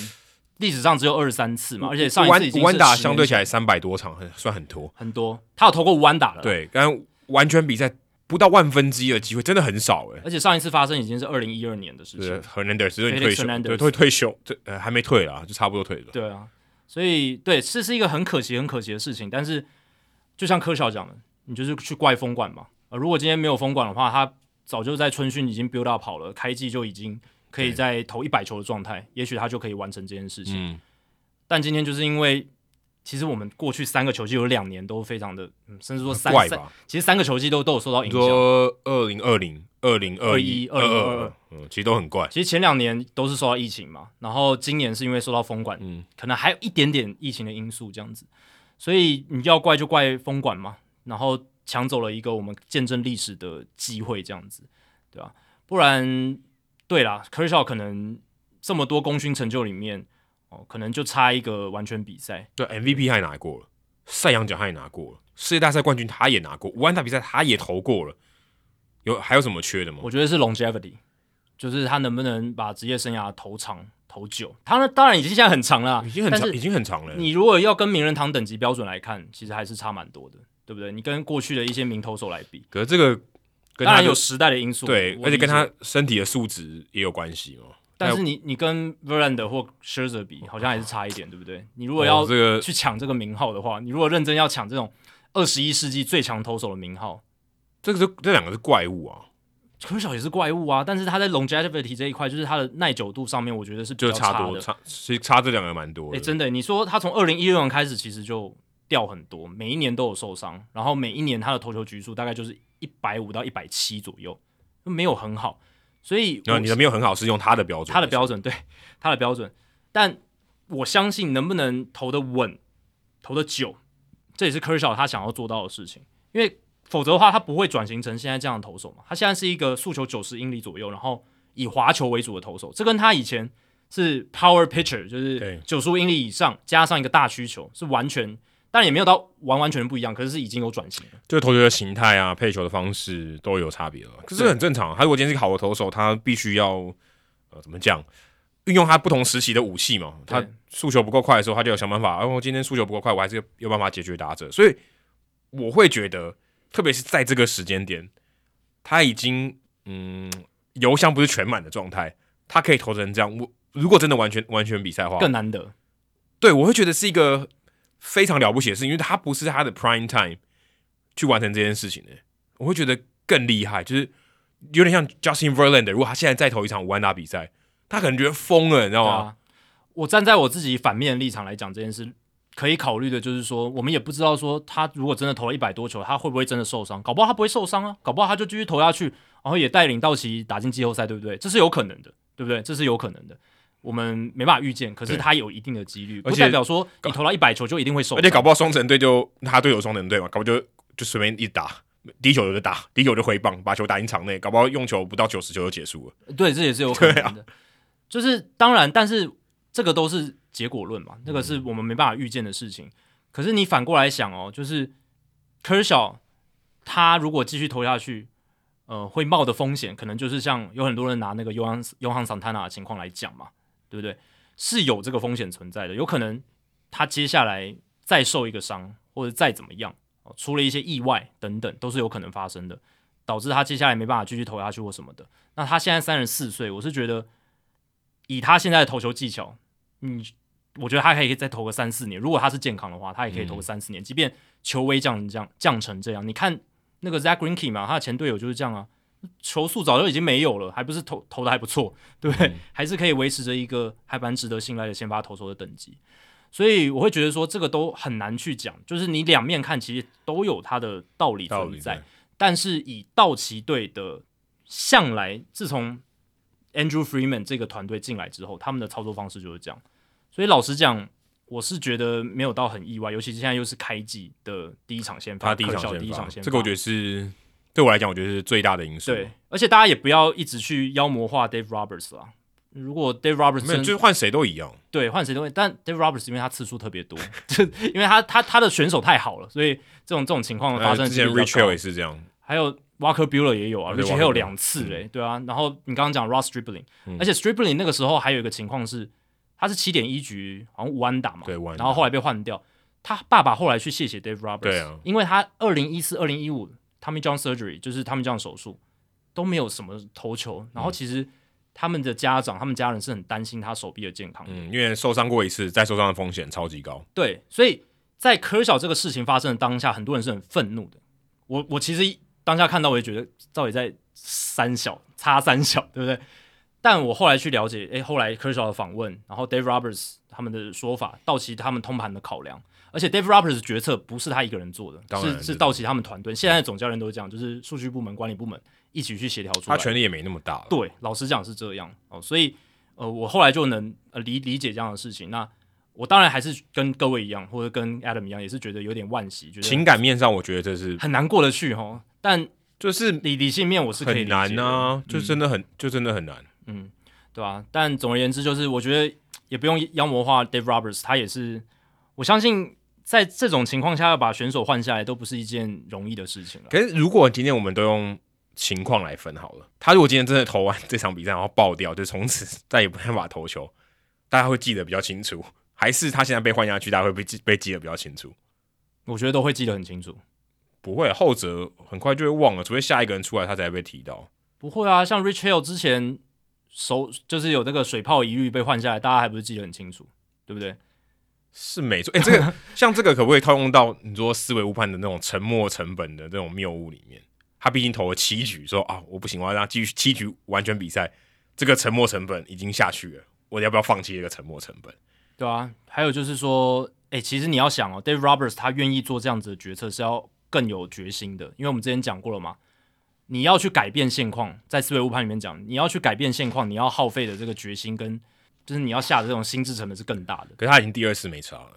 他如果第一次可能觉得很紧张，就第一次说要把完呃完全比赛的人换下来，他已经不是第一次了，对吧？哦、他可能已经习惯了。反正上次我也被讲过啦，对不对？因为之前 Rich Hill 嘛，对啊，Stripling 那次闹得更大。但 Rich Hill 那一次是 Hill 他自己很生气，对，Hill 那个时候是想要完成这件事，但那时候他才刚加入道奇不久，而且他过去从来没有那种很完整先发一季的经历，他比。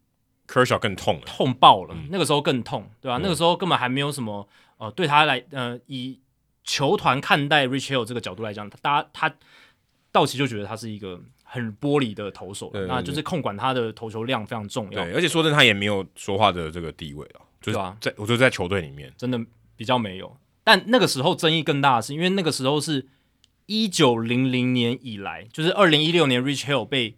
换下去的那个时候是一九零零年以来一百多年来第一次有投手在投了七局的完全比赛的时候被换下场，所以那个时候争议是爆大，呃，非常大。可是大家都没有记得啊，因为大家记得 Rich Hill 的时候，我觉得第一件事情不会想想到这个、欸。啊，真的吗？我会想到他会、欸，我我想到是他对海盗队那一场无安打。哦，但这两个都会吧，因为这两个就是最、哦。但这两个跟他调度，呃，那个海盗队的跟他调度没关，因为他就让他继续投。对，就真的让他投了，结果他自己爆掉。也要跟也要怪道奇，他没有帮帮他们打足够分数啊，对啊，所以害他第一个是完全比赛弄掉了，到第十局也输了，后来再见，后来输了，对啊，后来输了，一开始是完全比赛没有，后来连五安打都没有。那个对我来讲，觉得更悲情。对，那个是更惨的。那那一个那一场比赛我们也有聊，对对吧？所以哦，科小这个事件，嗯，我觉得当然他没有完成，日后被记得的的这个程度绝对不会比他完成之后然后手爆掉来的那么高啦。就像 Yohan Santana，我们永远记得他完成完成了五万打比赛，然后手爆掉，燃烧小宇宙，嗯，就直接就是同有点同归于尽的感觉。对，当然我们也不是说哦，他真的投完这场完全比赛投了一百一十球或者投了一百零几球，他手就马上爆掉。Santana 他也不是在完全呃无安打比赛之后马上就爆掉，马上就受伤。他是一个渐进式，他是因为可能累积了疲劳。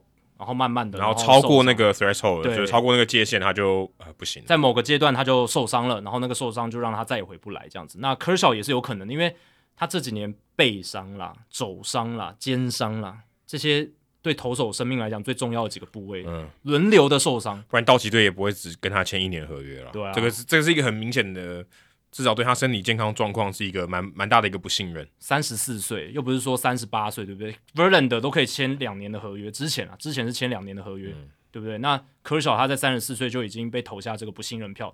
其实他去年哦，去年他其实就有一点犹疑，说要不要直接退休，就是。尤其是在例行赛那个受伤，他最后一场先发那个受伤，我我猜他当会有这个想法，就都已经是 Sandy Koufax 在 Dodger Stadium 走来走去的时候，看到前辈那样子的一个操作方式，因为 Koufax 常常在道奇球场走来走去。对，你看到他之后急流勇退的经典案例。对啊，哎、欸，我我现在退，我还可以跟他一样，也不差嘛，对不对？对。但我相信他后来打消这个念头，然后还是跟道奇签约。就是看到 Scherzer，看到 Scherzer，看到 Verlander 回来了，有没有？对啊，就觉得嗯，再拼一下哦。而且我相信。以科小他这个人的性格，他那个合约签下去，他就是团为团队负责，希望可以拿冠军。他希望真的能帮到这支球队，而不是来当吉祥物，或者是来就是嘎一个位置，然后占坐领高薪什么的。嗯，那时候我在想，Mark Pryor 也不知道心里在想什么。就就是我看到这个调度的时候，他他因为他也毕竟也算是决策的其中一个嘛，嗯、但他不是最后把这个人拖下来，不是把这个科小换下来的人。我我不知道他心里在想什么，他一定觉得超复杂。但我觉得他一定是支持。把他换下来，这个对，我知道。我说理性上来讲，他一定是支持这个，嗯、这个完全可以理解。可是情感上，他会觉得哇，这早早发生二十年，我就不会是现在的我了。哦，对了，你说他个人来讲，对啊，因为对他讲很复杂，就他如果晚晚出生二十年，他就是一个当当时被超爆了，有人 care 我这件事情吗？嗯，对不对？但那个年代真的不一样。然后还有那个 Fergie Jenkins 这个名人堂投手，他就有发推，好像发推还是什么，反正他就有出来讲话，他就说。如果我是 Kershaw，我在那个情况之下，我就算投到手，在投的情况直接直接断掉。他们都讲什么？他 fall off，对对对对，就是把你的球投到整个直接断掉，对，都脱落，整整个整个掉下来，你我都要继续投下去。但真的那个就是那个年代的思维就是这样。不管你今天你几岁，你有多什么伤病史，你投到你有这样子的机会，你就是要直接去把它完成啊！还想什么呢？千载难逢的机会，我觉得像马拉松，你就是要破 PB 了。对就是你，你很有机会破 BB，也对嘛？说真的，这个完全比赛就近在咫尺，六个出局数而已。但你现在已经抽筋抽到爆，然后如果你再去跑下去，你可能就会残废，可能腿断掉之类的。对，但但你就是你要不要把你自己拖到终点？就因为你总有一个终点嘛，就是就是，例如说就变变换换下去，或投完九局，你要不要继续？就是你要不要造成可能的终身残疾？对。当然，可小的这个伤，就是在那一个完全比赛当下的伤病风险没有到那么夸张，没有那么夸张，也没有像 Sandy Koufax 当年那么夸张。而且至少我觉得他在投完最后一球，就至少被换下去之前的最后一球，他是没有不适的。对对对对对。然后呃，Koufax 当年也是说，医生如果呃医生跟他讲，他如果再继续投下去，他是以后左手是没办法正常生活的，嗯、所以他才放弃了继续生涯这件事。而且那个时候没有 Tommy John。对，这个是对啊，所以那时候医疗就只能跟他说，你如果继续投，我也没办法救你，嗯、就是你手会烂掉。没有到那么夸张，可是他如果真的完全投完，然后或者是后来有受伤，我觉得也不至于那么可怕。对，但是他的职业生涯，我确定是没办法再维持一个高水准。就是说，如果他真的再受伤下去的话，哦，对，如果真的再受伤，对，如果真的再受伤，这个我们刚刚讲到是不一定，但但是这是一定有风险存在的，所以我才会说我能理解道奇队的决定，但另一方面情感面还是觉得有一点惋惜。看到这个消息的时候，有一个 有一个很有趣的账号叫 Super Seventies Sport，就是七零年代的运动。他的这个推特上面有写，一九七四年的六月的时候，Nolan Ryan 在对面对到红袜队的一场比赛，他投了单场，因为有延长赛的关系，单场他投了两百三十五球。三天之后呢，他休息就休息三天，等于投一休三，他再继续投，而且还赢了。之后他再投了十九年，对啊，代表说没差。对于 Nolan Ryan 来讲没差。那个两百三十五球是很经典的一场，对，就是、而且他重点是这是他生涯很前期的时候，对对对对，非常早期，然后继续投了十九年，他就告诉你说没惊啦，就是这个意思啊。对，但现在这不可能发生了，而且嗯，在现在这个年代。大家对选手那么保护，而且呃，老实讲啦，现在选手的这些成长方式，然后他们丢球的方式，现在基本上都是使尽全力在丢嘛。你看 Hunter Green、嗯、那样那样那样子的丢法。今天我们录音的时候，他说一场比赛有三十八还是三十九？三十九颗，三十九颗超过百英里的速球，打破大联盟单场的记录，超夸张。你今天 Aroldis Chapman 他如果上场九局啊。但也不会丢到三十几球，这代表他应该被打爆了。对啊，而且 Hunter Green 是先发投，对，这是最可怕的地方。他，他如果投三十几球，他都是一百迈以上，那也很夸张。当然你会说 Nolan Ryan 他也是百英里这样吹啊，可是我们不知道他那时候是不是真的百英里，搞不好只是碰风有没有？搞不好九十五，但是肯定是比当时的选手还快非常多，快非常多。平均来讲的话，对。但 Nolan Ryan 我们节目强调，他就是一个极端中的极端，特例中的特例啊，你不能把它套用到到所有人的身上。所以有时代因素，有他个人的特例的因素，还有加上封管的因素。那 Kershaw 已经跟我们证明了，他就是一个会受伤的投手，而且尤其是二零一六年以后，受伤的情况越来越丰富。哎、嗯，二零一六年他还不……那，那我换一个假设性的问题：不满三十岁就已经那么容易受伤？如果我们把任何一个就把 Kershaw 换掉，他一样也是比较 build up，然后就是他开机的第一场比赛，然后是一个超过三十岁的投手，放谁你会让他投完？可是。就是如果今天假设假设说 Verlander 如果是在这个情况的话，你会让他投完吗？有 build up 的问题吗？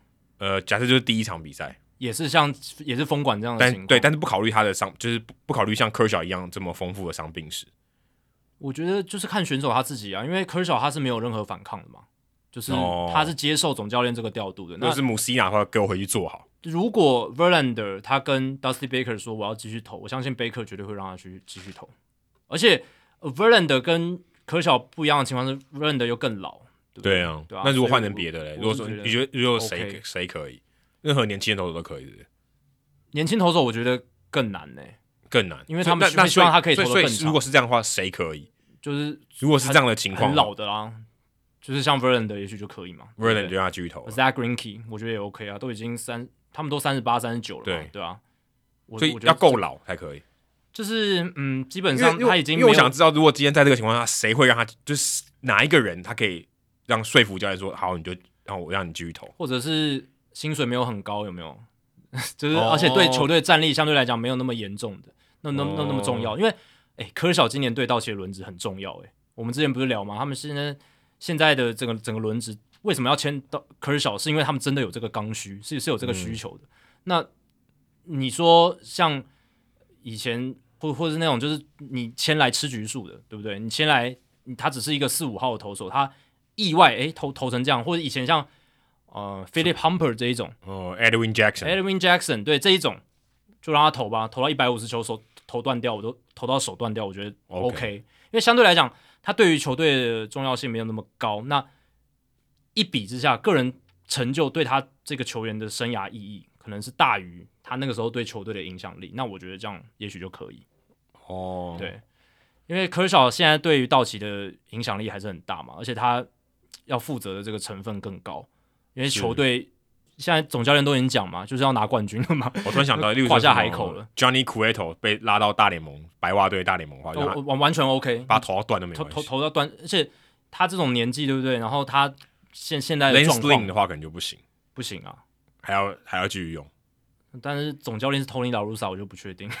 哦，对、欸，对啊，他他他这种总教练感觉就会让他继续投。但是如果我是 Rick Hahn 他们的总管，看到 Russa，Lance Lynn 也算蛮老的，对啊，看看到这样去操他的王牌投手，我觉得是不太 OK 了。因为 Giolito 他也有弯打了嘛。对啊，尤其是合约越长，我觉得不行。如果今天 Stephen Strasburg 回来，然后国民队，然后第一场先发，然后就投到七局完全比赛八十五球，你要让他投，我才不敢嘞。这个事情很有可能会发生的。对啊，我才不敢嘞，我一定八十五球就不管你完全比赛多强，你七局二十 K 我都把你换下来。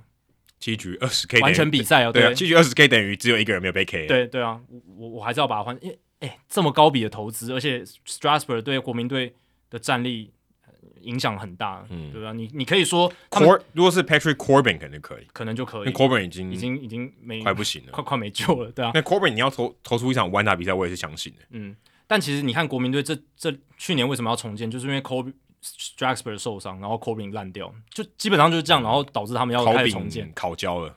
烤焦了，对啊，所以你就知道，嗯，如果是那样子的 case，哎、欸，所以其实很难、欸，所以其实很少、欸，哎，所以真的要符合这个条件，其实也不多、欸，哎，对不对？对啊，所以要考虑的情况很多嘛，你要考虑他现在合约的状况，你要考虑他在球队的地位重要性，他这个投手他的历史地位是什么？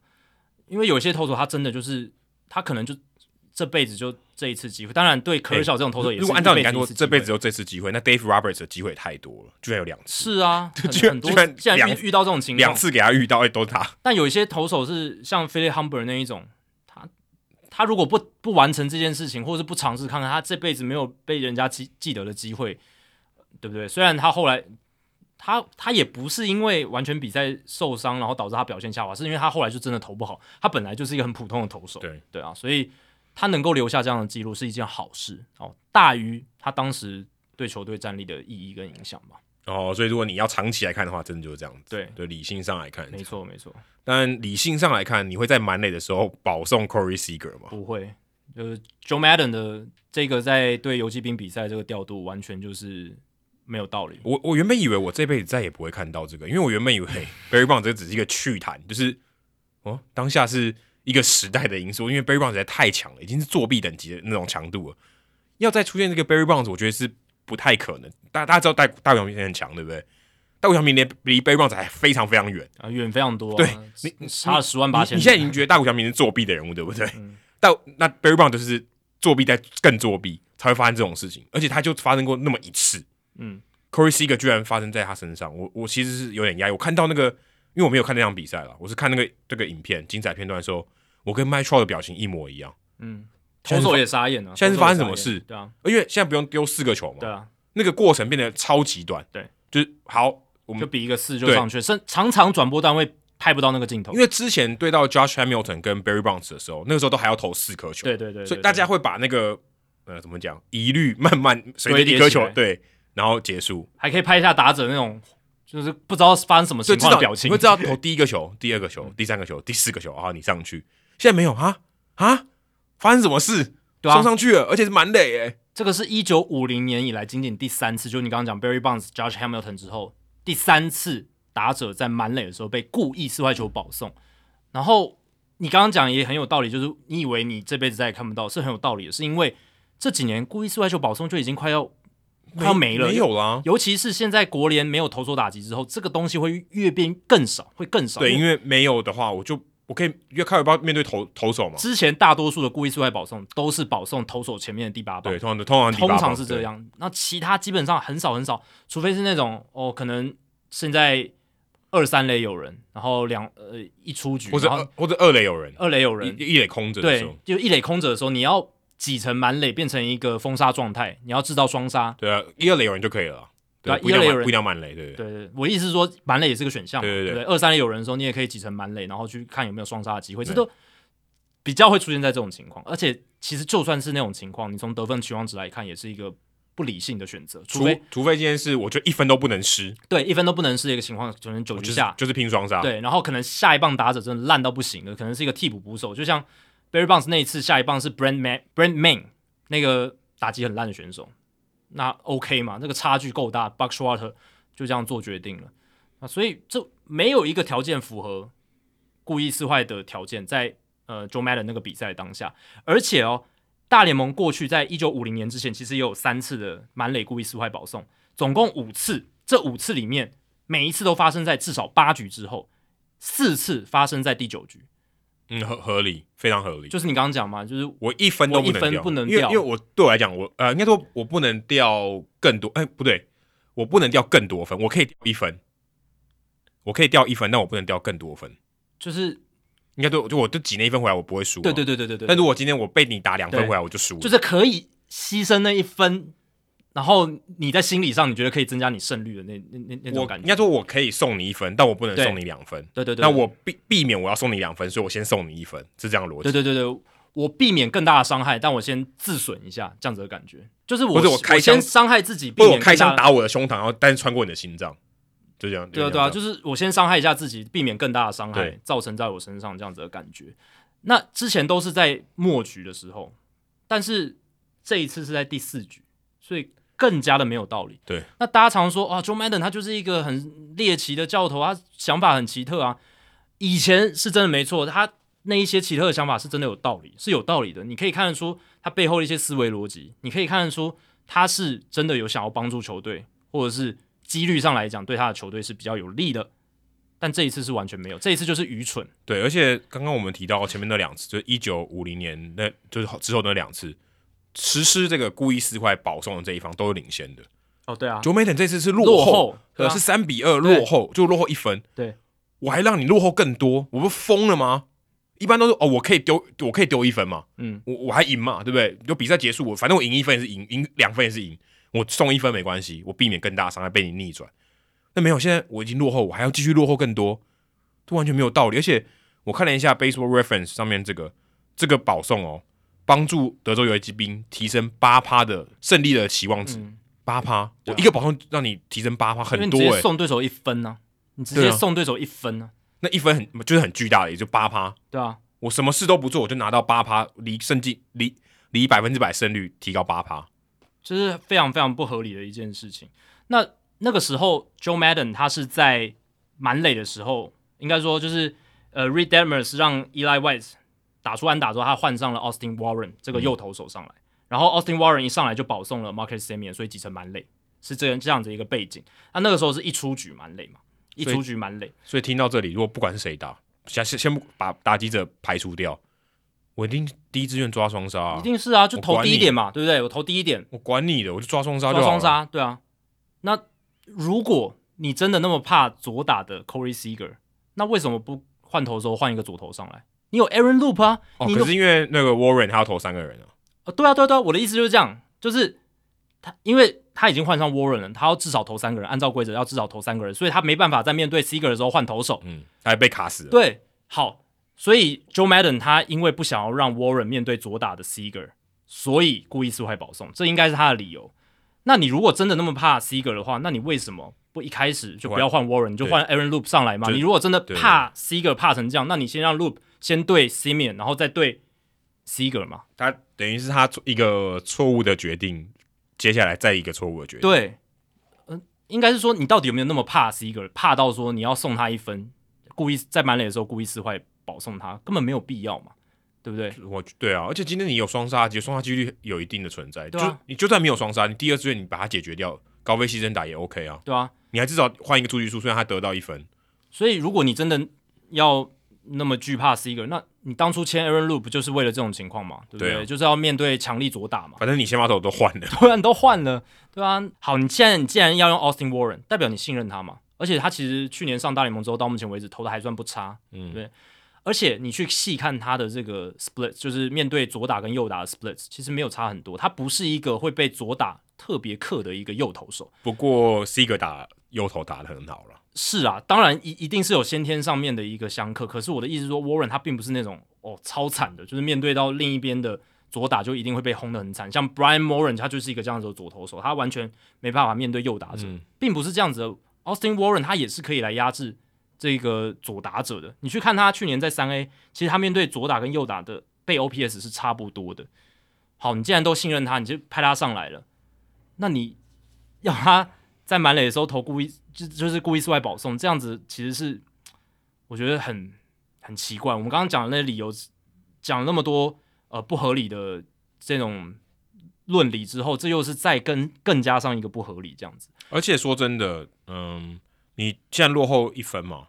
你就算被打一个满贯炮，落后五分，跟你守住这一局只落后一分，其实守住最后一局，打守住这一局的几率高很多诶、哦，对啊，就就算是你落后两分好了，因为得分期望值差不多一点多嘛。我这边看一点五啊，一 Tom Temko 是一点五四，就算一点五分好了，那也还好而已吧。就得分期望值至少说啊，你就是掉一点五，在这个情况下，平均下来会掉一点五分，对吧、啊？但你还是有一定的几率，你一分都没有掉，或者你只掉一分，对，就在平均值之下嘛。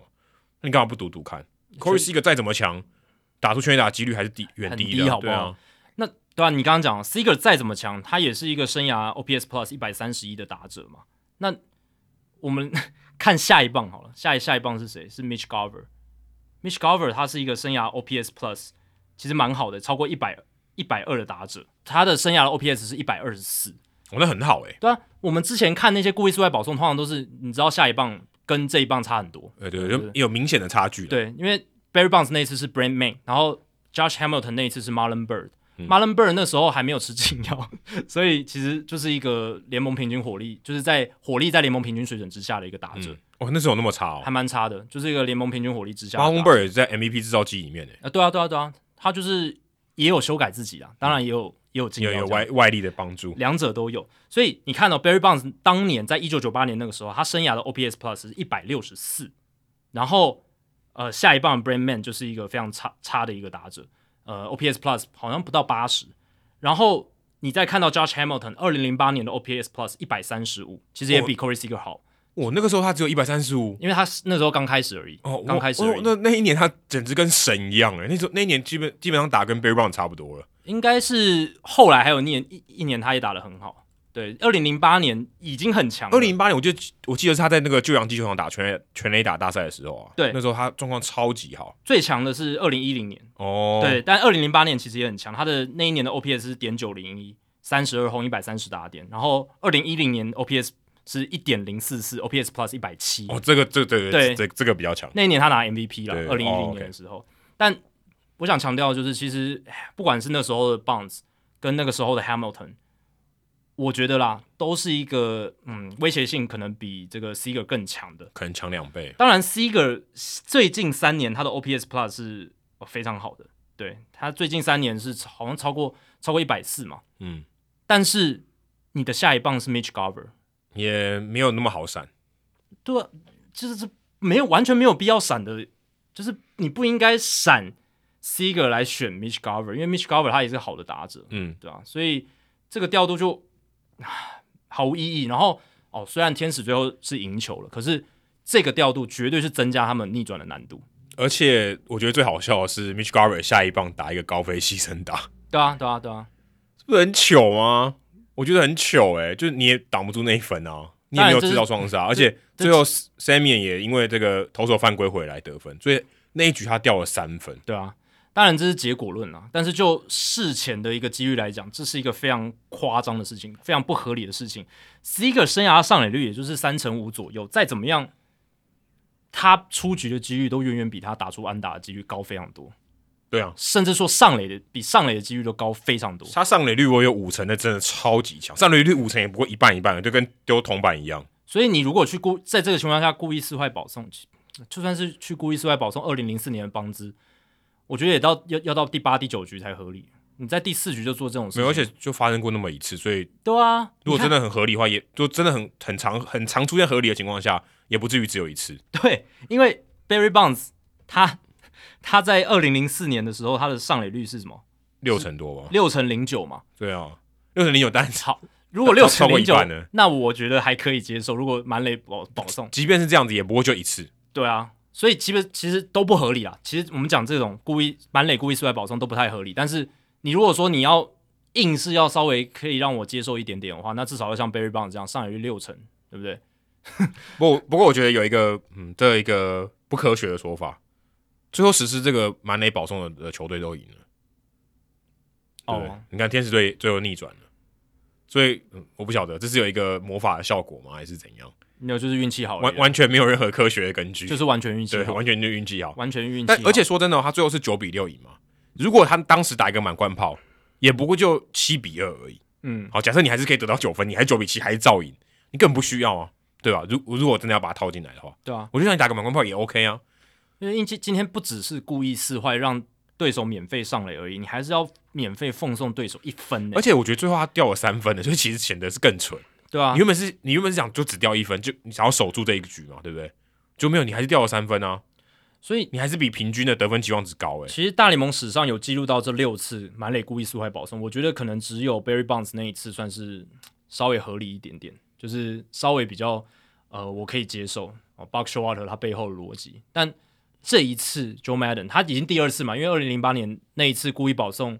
满垒的时候故意四坏保送，Josh Hamilton 也是 Joe Madden，但这一次我觉得真的，你从各个角度看都说不过去，就是不知道他突忽然脑子宕机还是怎么样，可能被那个 X 教授控制。那，我我觉得是真的是这样，就突然，不然就真的老了，可能 他可他不知道在想什么，可他赛后有说、欸，哎，他说这个跟数学没关系，就跟几率没关系。我帮他翻译啊，就跟几率没关系的意思。你不能用你不能用科学数据去几率去解释，因为他当然要这样讲啊，因为数学、几率、科学就是就会证明他是错的、啊，对。或是如果你真的要玩一个几率的游戏，那这个绝对是错误的选择。但但但但我就觉得，就是对 Seager 他当然是比 Garver 更好，他是一个比 Garver 更强的打者，可是两两两者老实讲没有差那么多。对，老实老实讲没有差那么多。对，而且你都愿意派 Warren 上来了。而且说真的，如果你只看那个就是那那一局的发展，其实 Madden 已经被打脸了，就是就没成功了。对啊，最后你没有你没有拿下这个这一局啊。对啊，你你就是除了掉这一分，你还有掉，你还你有掉额外的嘛？对，你又掉额外的分数，代表掉到三分的嘛？那我跟满贯全垒打只差一分而已。对啊，如果让你打满贯全全垒打，也不会掉四分。你现在也是掉，也是莫名其妙掉了三分。他那局总共是掉五分诶，嗯，总共是掉五分，对吧？而且就是我刚刚讲的嘛，就是你本来就知道有至少要面对三名打者的这个规则，那你愿意都派，那你为什么要派 Warren 上去呢？对，对不对？他跟就是一步错步步错吧？对啊，他可能讲啊，哇，换错了，我忘记后面还有 Seager 了，对啊，所以我就是用一些其他的方式想要来圆自己犯一开始犯下错，可是这也太离谱了吧，对不对？这这个调度的失误也太离谱了，就是说一个谎言要花更多的谎言来圆它，差不多一样的意思。而且其实换换 Warren 也算合理啊，你你可以对到 Simeon 跟 Garver 两个右打者啊，对啊，对啊、嗯，其实是有利的，对啊，其实是有利的啊，比比起你换路，我想他应该一开始想的是这样，但后来 Seager 一上来可能吓吓尿了，不知道不知道不知道哦，可是 Seager 在哦，但对他主场了，Seager 在在德州打超级好，Seager 在那个系列赛也打得很好，对。对，但 Seager 就是 Seager，他本来就是一个不错的打者，Seager 跟 Barry Bonds 不能比啊，完全不能比，怎么样都不能比，了，差多了，对吧？其实基本上 Seager，你只要让他第一球挥空。他被解决的那个几率就非常高，因为他这是勒秀告勒秀告诉你的吗？没有，因为他非常喜欢攻击第一球，他打第一球的破坏力非常强。那你如果第一球能够骗掉他，所以就算你如果今天上去投，你就算第一球看他有没有出棒，如果他今天哦坏球啊再四坏也可以，这样都稍微合理一点，对不对？当然整体还是很不合理，但至少合理一些，至少往合理的方向推过去一点，推推了一点。反正我让你投嘛，对啊，对不对？好，你要不要挥嘛？如果第一球我抢到好球数，OK。我这个信心值解增加，解解决你的几率大幅提升，嗯、对，那 OK。那、啊、我今天我丢一个坏球啊，你没有打，好，好，好，送你啦，对不对？但虽然也是不合理，但至少比合至少靠近合理一点点。其实我们这几年讲 Joe Madden，他他已经不是当年那个就是最 Sabermetric 最赛博计量学的那个总教练，他已经他从加入小熊开始就一直往传统派去靠近哦，就是有一些调度的方式。背离了所谓数据跟科学，当然不一定每个都是没有道理，有一些真的是你要看人嘛，你要看选手的心理状态，有一些调度是还都说得过去的。但是这几年他真的已经不是当年在光芒队的 Joe Madden 差很多了。但唯一我觉得像你刚才讲说有跟选手，因为他毕竟是人嘛，对，他可能认为说天使队如果今天一个 blowout game 就打不下去啊，没机会了嘛，就就不追了嘛，就如果掉四分，当时就是多少？诶，三比二，七比二嘛。他说啊，七比二的话，这个比赛应该就没戏唱了嘛。他应该是害怕这个嘛，不然他干嘛要要要保送你，对不对？嗯，七比，因为最惨就七比二。对，那结果你还是追上来了，所以某种程度上打脸你自己。嗯，就就代表我的球队，哎、欸，其实我打击还不错嘛。天使队好像到在我们录音这一天为止，是全大联盟全垒打最多的球队，所以代表你你你相信你的子弟兵是有机会，就算落后一定多的分数啊，刚才讲七比二落后五分，我还是打到九分呢、欸，嗯，我还是有机会赢啊。对不对？你你要相信你的子弟兵嘛，所以他的这个担忧跟他最后得到的结果，正好打他脸，诚恳的打他的脸。他可能就是想说，好，我先丢一些分数，那我不要丢这么多分，然后接下来我的打者还是打得回来。对，他应该这样想。对，但结果你也丢了三分，你只比丢四分少一分而已。对，但是就是我们讲的是事前的逻辑嘛，对吧、啊？嗯、事前的逻辑他是这样想的，可是就不合理，对，不合理，因为。天使的打线再怎么强，你说要 好啦，七比二，我觉得还是可以的吧。但是局天使的打线，老实讲，因为 我今年播了他们两场，当然他们现在大谷 Mike Trout 打了很多全垒打，但真的还是很很 top heavy 啊，嗯，就只有前前五棒在打而已嘛。那剩剩下的几个什么 Matt Duffy 啦，David Fletcher，Fletcher 现在受伤嘛，对吧、啊？然后其他这几个我觉得都不太 OK 啊，是对，什么 Jose Rojas 这一些，OK，就，唉，就还是很 top heavy，就是深度不够了。那现在呃，Joe Madden 的调度，不知道这只是一个嗯突然的宕机一个特例，还是说接下来他可能会再不按牌理到这种地步？那天使队。如果是这样子的话，那天使队今年要想要拼拼看季后赛，我觉得难度又 增加了。哎、欸，对，对啊，敌人就在敌人就在自己的休息区里面。对啊，你看，大家回去用我刚才这个讨论这个话题一开始讲的，你就回去看那个 Mike Trout 的表情，哎、欸，很好笑，非常经 典，非常经典，一个表情胜过千言万语。对啊，对，因为连他也搞不懂，而且他站在遥远的中外野，嗯，What just happened？就是 因为因为他没有丢那四个球，我觉得关键如果丢那四个球，他可以这个惊吓可以分摊一点，嗯，因为是一瞬间，对，到底发生什么事？一下平复不了，甚至你看那个重播影片都觉得到底发生什么事，你还是有点搞不清。如果没有人跟你讲到底发生什么事，你也不知道发生什么事。好，我们刚讲到这个传统跟数据派，最近其实中华职棒也有类似的这种说传统的东西、潜规则的事情。哇，哎，我们节目多少五年多嘛，嗯。五年多聊过几次潜规则，太多次了，数不多，数都数不清了。讲到潜规则，都已经不是潜规则，潜规则就是 unwritten rule。嗯，现在已经就是 written 了嘛，这好像大家都知道的事，记记者都写了不知道几百遍，所以所以这个名词有点名不符实哈。嗯，对了，但是它就是一个抽象的概念，应该说不成文规定好像合理一点，但不成文也是没写下来的意思啊。可是大家都新闻写那么多，对，对对，大家都看得到。去年我们聊了那个是 Fernando Tatis Jr.，而且好像已经前年了。对不对？哦、对耶，二零二零二零二零年，对他那个时候在零好三坏的情况下打了满贯炮嘛？哎，那时候潜规则的一个主题是这个，就说零好三坏的时候不应该出棒，对，不应该出棒，而且是满垒，又加上满垒，又加上你又那么那么 flashy，对不对？就是讨骂哦，就是传统派的人就觉得不爽。哎，没想到这次的主角换成教士队，虽然总教练已经换了，换成 Bob Melvin，但是他们面对到巨人队的比赛中，巨人队在十一比二六局下的时候领先哦。赌棒居然触突袭的触及，想要上垒，领先九分，你觉得是可以用突袭短打争取上垒的吗？因为这种东西东西通常是你挤不出安打嘛，你要想要办法上垒，想要逆转才会这样。你今天赢，赢不是赢一分，你赢九分，你这样子可以吗？而且甚至他们在二局下的时候更之前十比一的情况下，那时候我记得打比球被打爆了，Stephen Dugger 居然倒垒，十比一领先九分。二局下你也给我倒垒，有人就说：“哎、这个这个不好吧？赢那么多，对不对？你还用这种我们一般说小球战术嘛，偷点、盗垒这种方式来赚分数，啊，那干丢。”嗯，然后 Eric Hosmer 显然就是很不满意嘛，对不对？他说赛后记者问他这件事，他就表示说：“哎、我自己在赌棒啊去偷点安安打之后呢，他就去跟他讲，就是说跟赌棒讲说，哦、你这样做不太聪明。”因为赌棒他是跟 Hosmer 说，哎，我是看那个休息区里面的暗号，他们叫我这样偷点。然后 Hosmer 就讲说，哎，他的意思基本上是这样，一种短喊呐，你都长那么大了，对不对？不会自己判断哦。对啊，你不会自己判断哦，你都打到职业了。哎，这跟那个 Keegan Thompson 丢那个 Andrew McCutchen 一样，对，叫你丢，你你还没丢到。但就是 Hosmer 这种讲法，就是很那种颐指气使的感觉，有一种由上而下那种感觉。可是 Hosmer 的抗这个抗战抗抗。康康张康张对康就是比他高很多啊，高多了。可是我觉得这样讲话还是不太好，人家也是一个职业球员，这样讲话有点像教训小孩的感觉，嗯、我觉得不太好。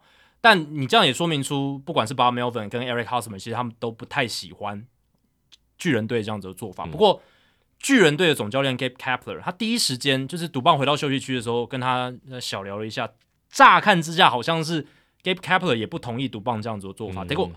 结果后来发现不是，赛后记者会，Gabe Kapler 说的非常清楚，他就是我们巨人队没有在管这件事情，我们就是这样打，就是那个情况下，我觉得这个操作是合理的，我们还是要继续的拿分数。没错，对他他的概念就是这样。那我觉得要怎么看这件事情呢？其实很简单，你看追分的那一方，就落后的那一方，他们有没有放弃比赛？如果他们还是没有放弃比赛，他们还是努力的打球，还是想要把分数追回来。那为什么领先的一方不能尽各种方式去得分？嗯，要扩大领先的差距。教师队有放弃比赛吗？他们有在呃第七局的时候派野手上来投球吗？没有吧？没有，对啊。而且那个时候哦，后来有，后来 Will Myers 上来了，第九局的时候嘛，但在第七局的时候还没有。对啊，他们还是在打嘛。而且在第五局下半的时候，那个时候教师队二比十落后，后来变成二比十一落后。但是那个时候，这个整个中间教师队的投手是 Denelson Lamet，他投了十四球，其中九球是滑球。然后呢，最后五球哦都是滑球来结束那个半局。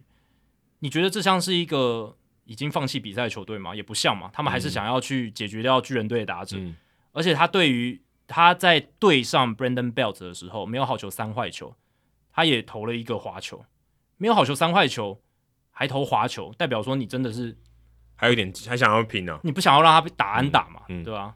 所以怎么看就是教师队他们还是没有放弃比赛啊？那你怎么可以要求另一队要放弃比赛？这这到底逻辑跟道理在哪里？没有。我觉得不用那么积极，应该这样讲。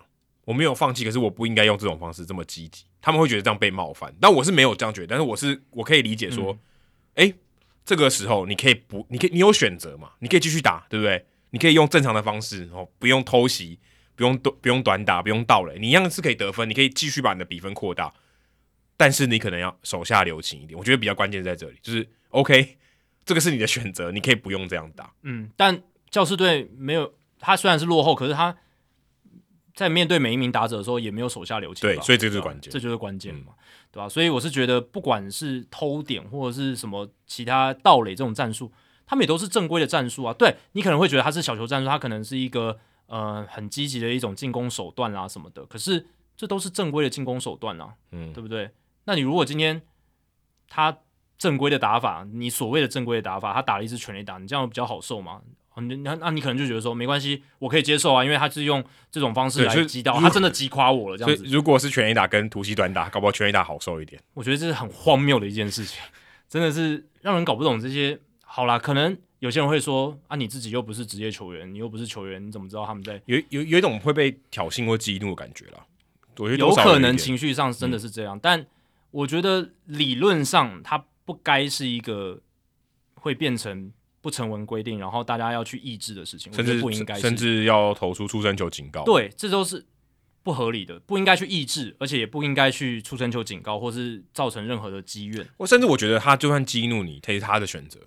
嗯，你你也不能说什么，就跟他用拳打把你击败，我觉得是一样的。对啊，然后一样一样是让你觉得不爽，但没办法，这就是比赛。对啊。我相信他们这一种就是大幅度领先呢，还去拿分数，所谓的不给对手面子，我们刚刚讲不尊重对手这样子的论述，他还是有时候会有适用的地方。但我觉得他适用的地方是适用在那一种可能两队真的实力差太多，比如说像我们看黑豹旗有那种八十几八十几比零的那种，那我觉得你如果八十几分的，你如果是那种领先八十几分的球队，你再去。去做这种事情，去盗垒，去偷点什么，这就没有没有任何必要。对，嗯，这个完全没有必要，就是差距太大，或者是对方已经派出野手投球了，然后你还在那边触及偷偷点，对不对？嗯，那种我我也觉得没有必要。嗯，人家已经放弃比赛了，那你就好，我我也配合你，就把这个比赛消耗掉。但是今天是一个九分差、十分差，而且是一个大联盟层级的赛事，教室跟这个巨人队。哎，战力没有没有差那么多。对啊，像蓝鸟不是开幕战落后九分，还不是照样赢回来？对啊，对啊。那那为什么？对，就是为什么要放弃？为什么要放弃？对不对？我能多拿几保险分，多拿一些分数来保全我的胜利，这是一个很正常、很合理，一个在竞争场上应该要有的事情。甚至我我还觉得，如果他今天领先九分就不努力了，我还觉得他冒犯我嘞，对不对？我觉得球迷会被闹冒犯。对啊，哎，你是瞧不起我们？你觉得我们追不回回九分哦？对不对？这这反而我是觉得，他如果不够积极去想要抢分，反而是不够不够尊重你。这很像什么篮球也会有这样嘛？篮球有啊有啊有啊。如果最后什么几秒钟你已经赢了，你还出手？之前就有一些讨论，不是说什么一百多比什么十几，然后你这样子还要去刷分刷分，然后确实那个会造成一些负面的影响。对，那个就是我刚刚讲适用这种情况的极端状况嘛，适用这种所谓不成文规定的极端状况，你。而且老实讲，这种比赛本来就不应该在竞争场上出现，是主办单位的疏失。你怎么可以让差距这么多的球队这样同场竞技？黑豹旗就是这样，黑豹旗在某种程度上也是一种特色。但制度上就我觉得还是可能要修改一下，不应该这样子比赛没有可看性，然后选手自己在打的痛苦，强的球队不知道自己在干嘛，因为你练习不到嘛。弱的球队打到信心打击信心啊，嗯你可能打球的乐趣就你不是在打击球，你在打击信心。你在被虐嘛，对不对？你上场是被虐，那这样而且我觉得，如果电视转播更可怕，对。心理永远的创伤。而且对电视台来讲也是一个伤害，就因为他那个产品那个哦转播的品对质对主播跟球评都想要，我想要赶快结束，对啊，那个直接关麦好了。品质非常糟糕的，对啊，之前佑廷主播就是艾尔达的主播，不是也有讲过哦，那个啊。那个是那个是激烈哦，对啊，那个不是一面倒，那个那个就是是激烈，然后最后不算分不算输。对，但是他也有讲过，就是像类类类似这种状况嘛就是分数过大，其实不需要太，就这种制度可能要稍微改一下啦。而且就是实力落差过大，而且这个事情发生在台湾，隔天就发生了。其实应该当天，就当天晚上，嗯富邦对兄弟的比赛，兄弟在三局下那时候已经领先八分，领先富邦。然后结果林威柱发动这个双盗垒战术，富邦就不爽了。他说：“怎么就就是修长龙那边他可能就不爽了。”然后林威助赛后就说：“哎、才第三局而已呢，赢八分就不能有战术吗？台湾棒球是这样子吗？”我就是维维助教练说到我的心坎里嘛。对啊，就是台湾棒，就是棒球应该不止台湾棒球，棒球应该这样子吗？可我觉得，得这个很有趣哦。台湾棒球是这样子吗？我觉得这句话可以分很多层面呢。因为他是从日日职体系来的嘛。对，对这是一个，这是一个文化层面，就他的这个思思维或者他的背景有一些日本的这个呃色彩。我觉得还有一个很有两个层面，我觉得很有趣。第一个是赢八分，他特别强调赢八分就不能有战术嘛，代表说，哎、其实你们也很强，赢八分我就是我还是会输呢。我暂时我第三局我领先八分，我我还是会我尊敬你们，你这们这就是我刚刚讲的，他反而是更敬重他的对手啊，对啊，对吧？另外再就是台湾棒球，难道还还相信这个吗？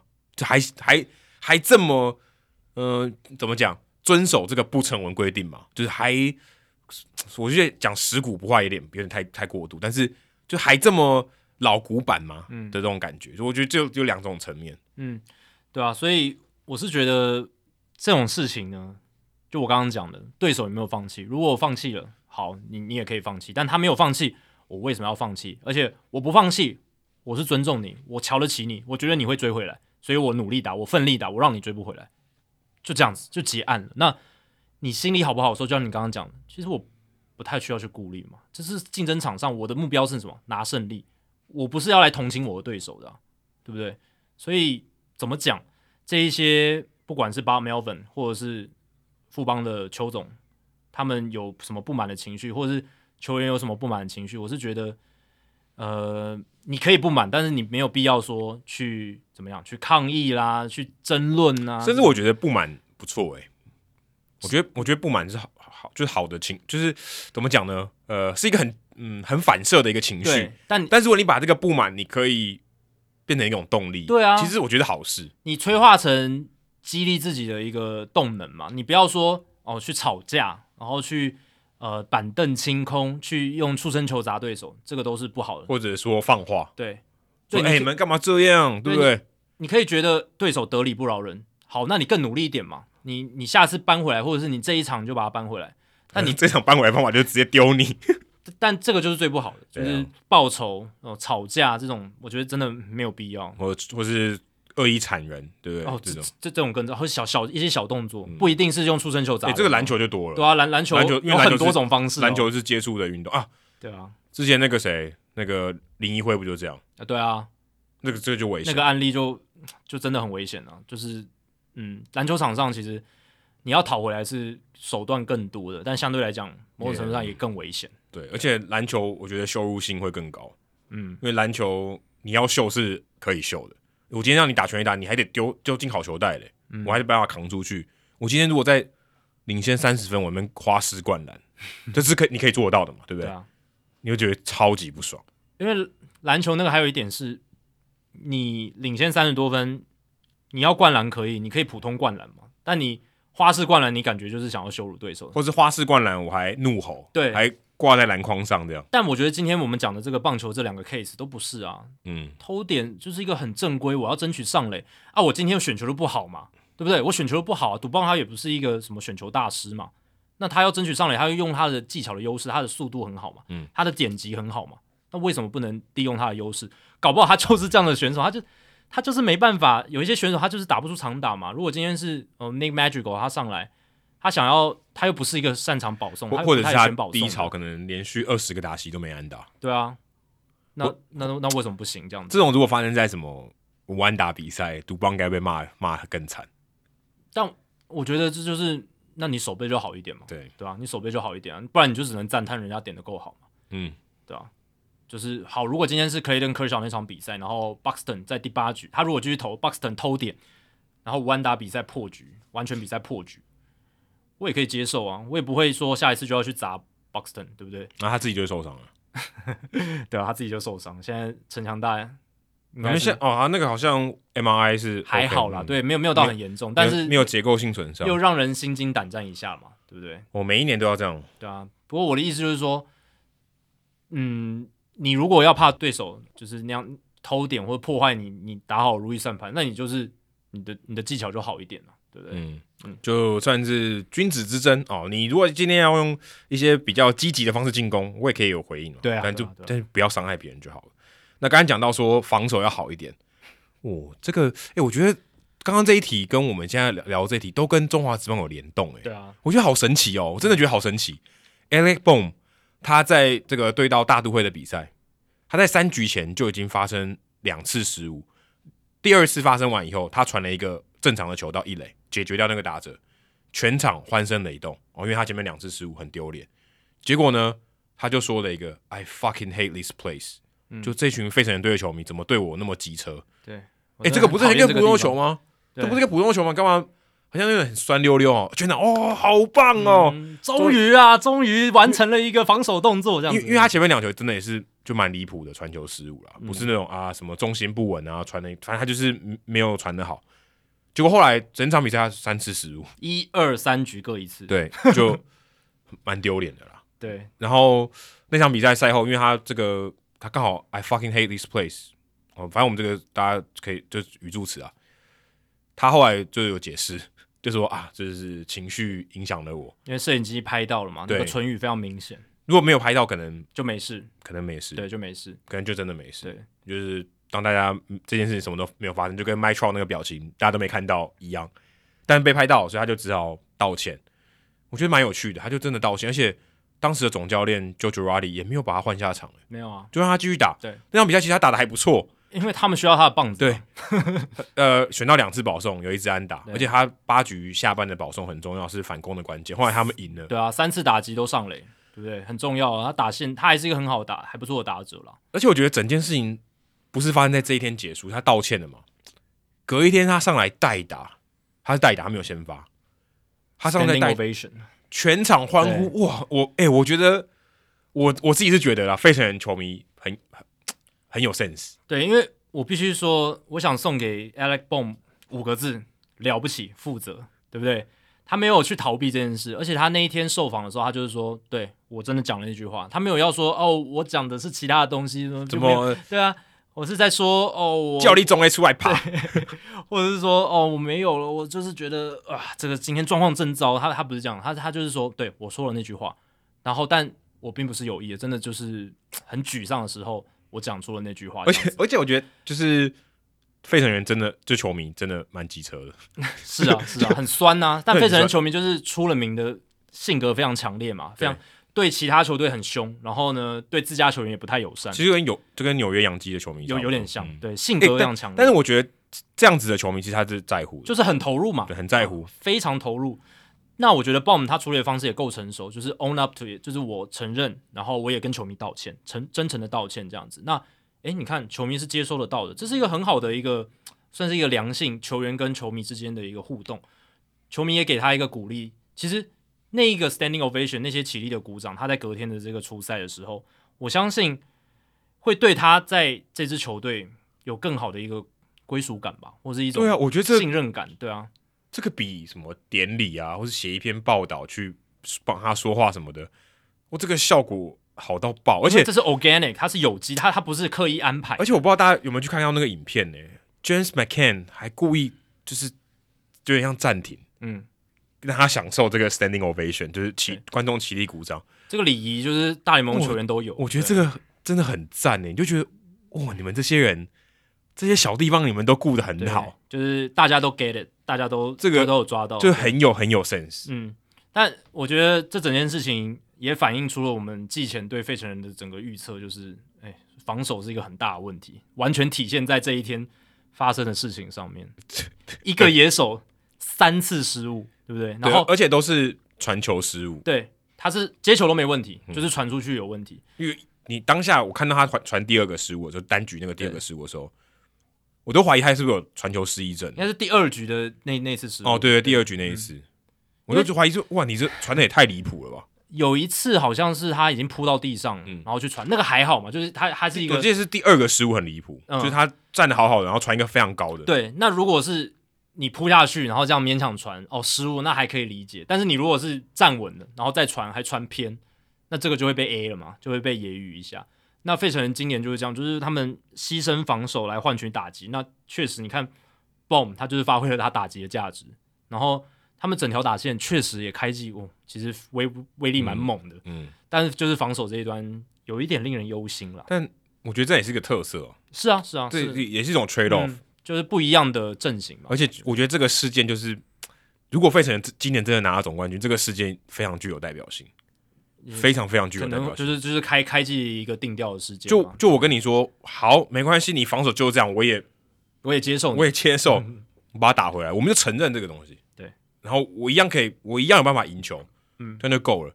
而且你看，费城人队的球迷其实很投入，他也没有说死心的，啊、哦，那么烂，哦，就嘘他。他们也有那种幽默感嘛，对不对？对啊，就都有都有 get 到，都有抓到。那球员真诚的道歉，他们也接受。嗯，不知道李宗贤知不知道 Alec Bohm？对，但我觉得李宗贤这个情况就跟 Bohm 这个完比较不一样了。这个李宗贤这个，我觉得看的时候真的。蛮替他担心的，而且他跟 Boom 不一样，是我们刚才特别强调他是传球。对，李宗贤都是在 fielding 的时候，就是他就接不到那颗球，就是没有处理好。两次接球失误，一次是爆传。对对，所以但接球的问题比较大。对，就是很很离谱。然后你看正面的球也接不到。然后你看到教练就把他换下去，那个因为 Alex Boom 他不是继续留在场上打满整场，至少他那那场比赛失误，他隔天是代打。嗯，那感觉就觉得，哦，如果我是李宗贤。我得到的待遇跟 Alec Bohm 差这么多，然后我不知道他的心理状态是怎么样，可是我觉得这是一个蛮大的打击。但我觉得我的想法是，那个时候真的要把他换下来，因为你从他的表情已经看得出来，他那个装那个当下真的非常非常沮丧。那那个沮丧，他怎么没有讲 I fucking hate this place？因为他还他不会讲英文，他感觉自信心已经丧失。我虽然不知道他确切心理状况，但我自己观察他脸部表情，就是有一种。好像有一种小崩的感觉，有一点崩，快崩盘的感觉。那 BOOM 的情况是，我觉得，因为他还有完成 play 嘛，对不对？他中间是不是还夹了完成 play？哦，对对对对，对，所以我觉得这个情况不太一样。就是，但是他们都是很密集的失误，这倒是真的。他对是很密集的失误，但是我觉得 BOOM 他还是知道自己的能力在那边。然后李宗贤是有一点信心崩溃的感觉，我自己是这样觉得，嗯、所以。我觉得在那个当下，好像是真的要把他换下来会比较适宜啦。那让他到二军的一个舞台去做调整，那不要再让他在众目睽睽之下承受这么大的压力。因为其实网络上的骂声还蛮凶的。然后，对啊，我有我有去稍微看一下 PPT 上面的一些留言什么的，对啊，这个其实对选手来讲是一个一定会受到影响的啦。然后在那么大的场面，又刚好是在对兄弟的比赛，嗯，对吧、啊？所以。而且富邦刚好在一个连败的状态，对，所以我是觉得那个当下把他换下来是合理的，而且我也看到张敬德在他们投手球开会议的时候有给他一些鼓励嘛，就是那个动那个举动我觉得蛮重要的，就是一些学长，然后包括王胜伟上来替补他的时候，其实也有去跟他说一些话，这样子。嗯、王胜伟的角色应该非常重要，真的，而且对他就是稳定军心嘛，富邦找他来就是来稳稳定军心，而且刚好他的守备位置重叠，对。然后他也是 以守备建厂的一个选手，对吧？所以李宗贤这两年其实他打的不太好。他在我们转播中华职棒那一年其实还不错，很还不错，开路先锋打蛮好，对啊，打局超过三成。但去年真的面临到很大的低潮。那其实我看到这些情况，就他开季他开季才打了五场比赛，就五次的守备失误嘛，这跟那个陈杰宪那那一年有点像嘛，对不对？嗯，是前也也是二零二零年，二零二零年开季的时候，就是我们播球那一年，他也是有点信心崩了嘛，在守备这一块，就是那个时候，所以才所以才把他丢到这个中外野区，而且打击也跟着就变好了，就很很奇妙，就是那个时候开季的低潮，然后随着守备位置的调整，哎、嗯欸，就恢复到一个好的状态这样子。那李宗贤，我是不知道接下来富邦会怎么样安排他，但我是觉得再给他一点时间去重新在游击区这个位置建立信心。如果真的不行的话，再做一些其他的调整。对，不过他打击如果是跟陈杰宪一样比的话，他可能还有一个位置。对，那现在就是尴尬就在于他打击现在也不够好。我觉得是双重心理压力，就是说你打击很糟了，嗯、成绩没有出来，已经一整季这样，那你今年一定会给自己更大的心理压力嘛？你会觉得说，哎、嗯欸，我前一年已经打成这样，那我的 leash 就是教练团给我的一些与转换的空间会比较小，我可能很容易就会被取代，所以我更要有表现。现在他就噩梦就成对，那我发生一个失误，我的那个成本更大了，就是我付出去的那种心理压力的成本更大。在第二个，在第三个，哇，那个。那个那个压力是真的会爆掉，就是有可能，就是会影响一个选手很长远的一种压力。对，因为你现在看李宗贤这个事情，某种程度上我们还没有看到。哎呦，梁舍一直说我在节目中常常讲某种程度，没关系，他至少还没有到一个结结局或一个段落。可是 Alec Bohm 的有，就是 OK，大家算释怀吗？或者给他一个好的爱的鼓励？对，那件事感觉已经结束，嗯、就 Bohm 那那边已经结束。或许他搞不好对他手背的心情更好，嗯，他就。最糟不就这样嘛？对不、啊、对？最糟不就被人家虚而已，被人家被人家对不对？被人家弄个那个 Bronx Cheer，就是 OK 传一个传一个正常的球，然后被人家欢欢声雷动。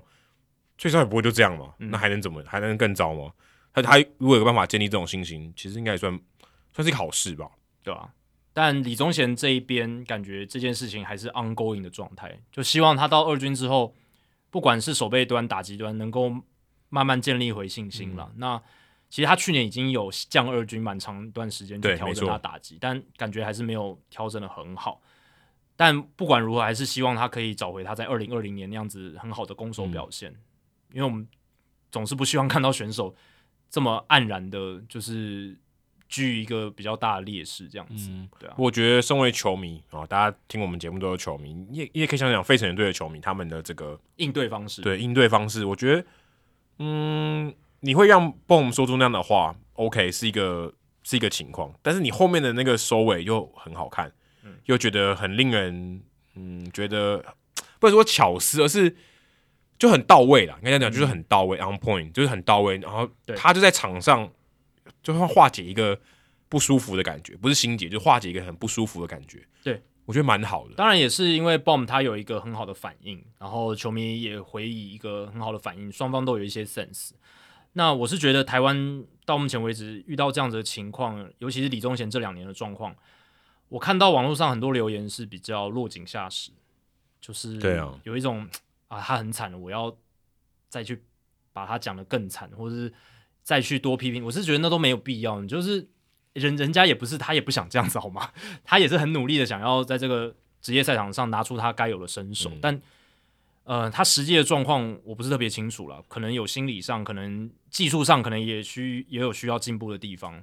但不管如何，我们尽量还是都给予他们鼓励，因为职业球员还是一个非常困难的工作，我必须这样子去讲。特别是游击又是最难守的位置，哎、欸，真真的压力很大，球最多嘛，然后而且大家会拿更更加的拿放大镜去检视这样子。哎，我希望整件事情是有一个好的结果啦，就是。你像 Alec Bohm 这件事情，虽然看起来有点，一开始觉得有点荒谬，就是怎么一个大联盟球员手背变成这样？当然叫我们去守，当然也是不行啊。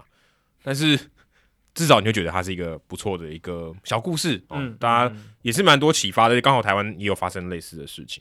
好，那那我们接下来再聊一个跟场外比较有关的，不知道大家有没有注意到，国民队的老板 Mark Leonard 他想要卖球队，二零一九年国民队才夺冠，嗯。现在二零二零、二零二一、二零二二才过两年多的时间，就说我要卖了，可能卖的通常也不外乎就是没兴趣了嘛，或是赚的钱不够多，但赚的钱不够多这件事情，我想应该是不至于，不可能。对，那他们在这个搬到华盛顿特区第二年哦，二就是二零零六年的时候，他们花四点五亿美金买下了国民队，对，从大联盟的。办公室手中买下来，因为那时候是大联盟办公室接管他们。因为之前博览会队算倒了嘛，对对对，就倒了，然后就一定要法院法拍的感那种感觉，但不是这样啊。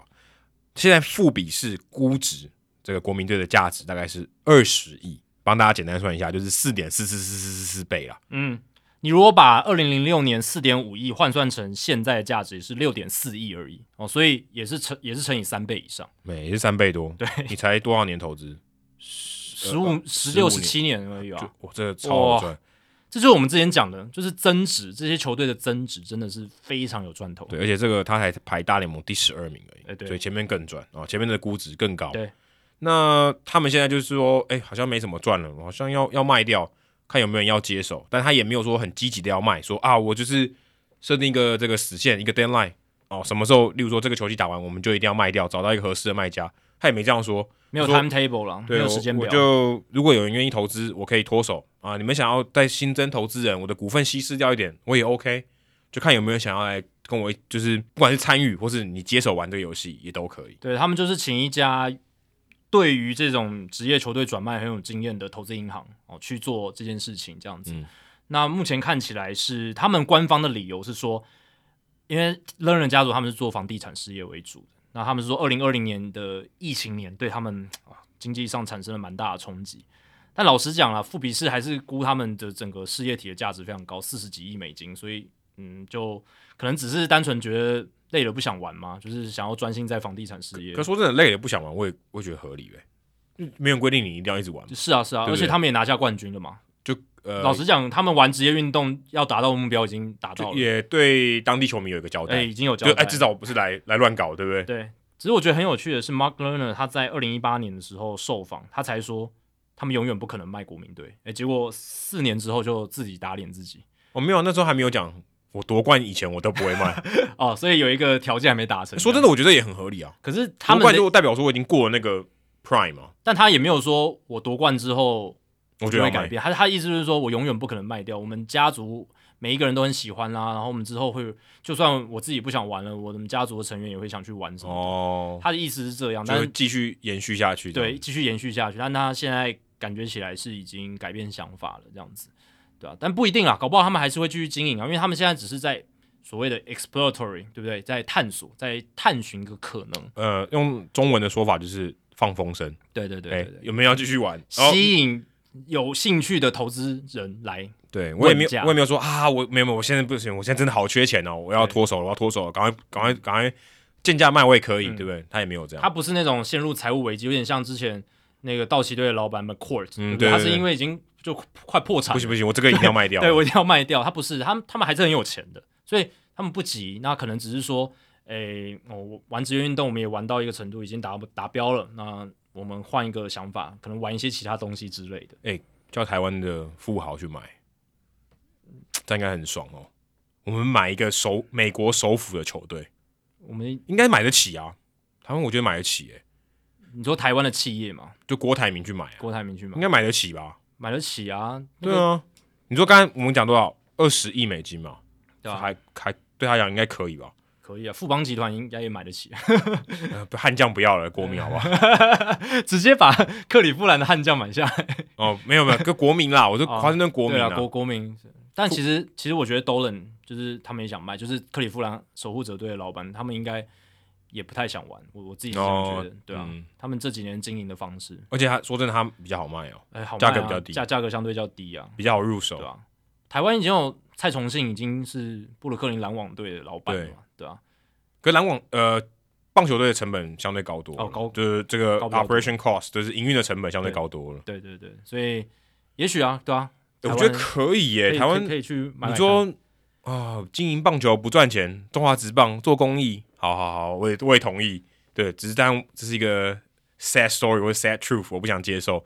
但美国美国大联盟，你总会赚钱吧？搞不好他经营一轮这个美国职棒之后，他就觉得说，哦，哎，我原来职棒应该这样搞嘛，就是要赚大钱，就像留学的感觉。对啊，就像赚大钱哦，原来要这样搞，然后回来把把他们那些那些国外念到的经带回来这样子，然后也许玩法就会变不一样，因为。之前可能是哎、欸，经理人去国外留学什么的，但如果今天是老板，他整个掌控，就像 Chris 这样，或者是对对啊，就是富邦的 Chris，富邦的 Chris。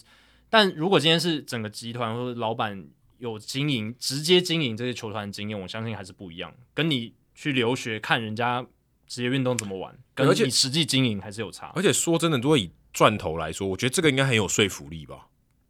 如果赚那么多哎、欸，我赚十几年，我赚三倍多哎、欸，对啊，我我估值而已哦，还不算你真的 profit 哦，你你这个事业体就赚就就增值很多。我们之前聊过了，营运上一定可以赚钱的，只要没有疫情来搅局的话，对不对？对，所以勇士队赚那么多，所以现在这个有一个风声呢，应该是要把这个风声抓住哦。嗯，对吧、啊？台湾的企业也可以来试试看嘛。拜托我们的这个肖美琴大使，你也喜欢棒球吗？对不对？帮忙接洽一下，去问一下乐乐家族，对啊，他们委托的这家投资公司，哎、欸，搞不好有机会哦。嗯，哎、欸，这、我觉得没有到很天方夜谭呢，对啊，我觉得这个比我们做到三千集容易多了吧？对啊，而且我还有看到一则新闻是匹兹堡的地方媒体有披露，就是匹兹堡邮报还有披露说，近几年海盗队大联盟的团队薪资支出，其实用他们在球票还有球场饮食的贩卖就可以来支付了。二零一三年他们在球票和 concession 就是饮食部。整个收入是七千零八十万美金，然后呢，他们那一年开幕战的大联盟的团队薪资是六千六百八十万美金，所以他光靠光靠卖票还有饮食部的钱就可以来付掉大联盟球员就是 get revenue。对，那剩下还有什么地方转播权利金、嗯、全国转播权利金？他们是小市场球队，所以他们有收益分享的钱，嗯、加一加可能快要一亿美金。还有不敢不还搞不好还有我在 PNC Park 旁边还有持有房产跟转对。所以他们其实收进口袋的钱真的很多诶，然后而且其实也告诉大家说，其实这个他们光卖票跟这个饮食部的钱就可以赚这么多。你刚讲七十七千多万嘛，七千零八十万，就是相当于他开一场门就是开门打八十一场主场比赛，差不多可以赚一场比赛可以赚一百将快一百万美金。对啊，差差不多就是我们之前呃讲讲的勇士队差不多一百万美金，对。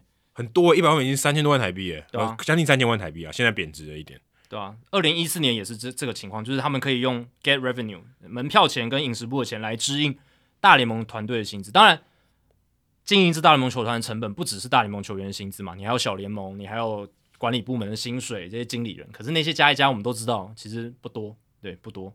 那其他的营运成本，小联盟的营运什么，其实你要花的钱也真的不多。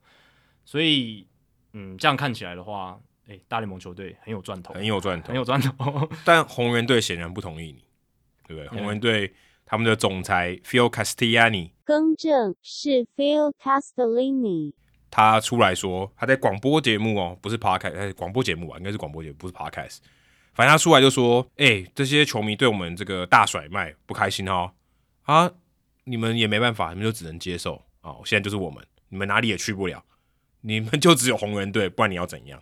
他就威胁说：“如果你们不喜欢我们，那我们就要搬去其他城市喽。”这样这样子，这样子去威胁球迷，不然你们是要怎样？对啊，不然你们你能拿我怎么样？啦啦啦，略略略这样子的感觉。所以，所以他是叫 president，就是总裁。可是事实上，他老爸，他老爸就是老板，对他老爸就是老板。所以他的他虽然是管理阶层，嗯、但他虽然是领薪水，但事实上这是他家的。对，所以他某种程度上也代表了老板，他是家族企业啊。所以你看到老板这样说。这个态度非常糟糕，球迷应该气死。对，这个态度非常糟糕，这个完全就是要惹怒你自家的球迷，然后就是英文就是用 alienate 嘛，就是要疏远你跟自己球迷之间的关系。我想不到其他的任何的形容，对吧、啊？就是这样子而。而且他马上出来就道歉，因为他知道自己说错话了，就是很无脑的，有没有？就是就失言，很低级的失言啊！就是你怎么样都不该这样这样讲话。然后他这样，而重点是他可能真的是这么想的，他他就是。诚实豆沙包不小心在开路前吃了一颗吧？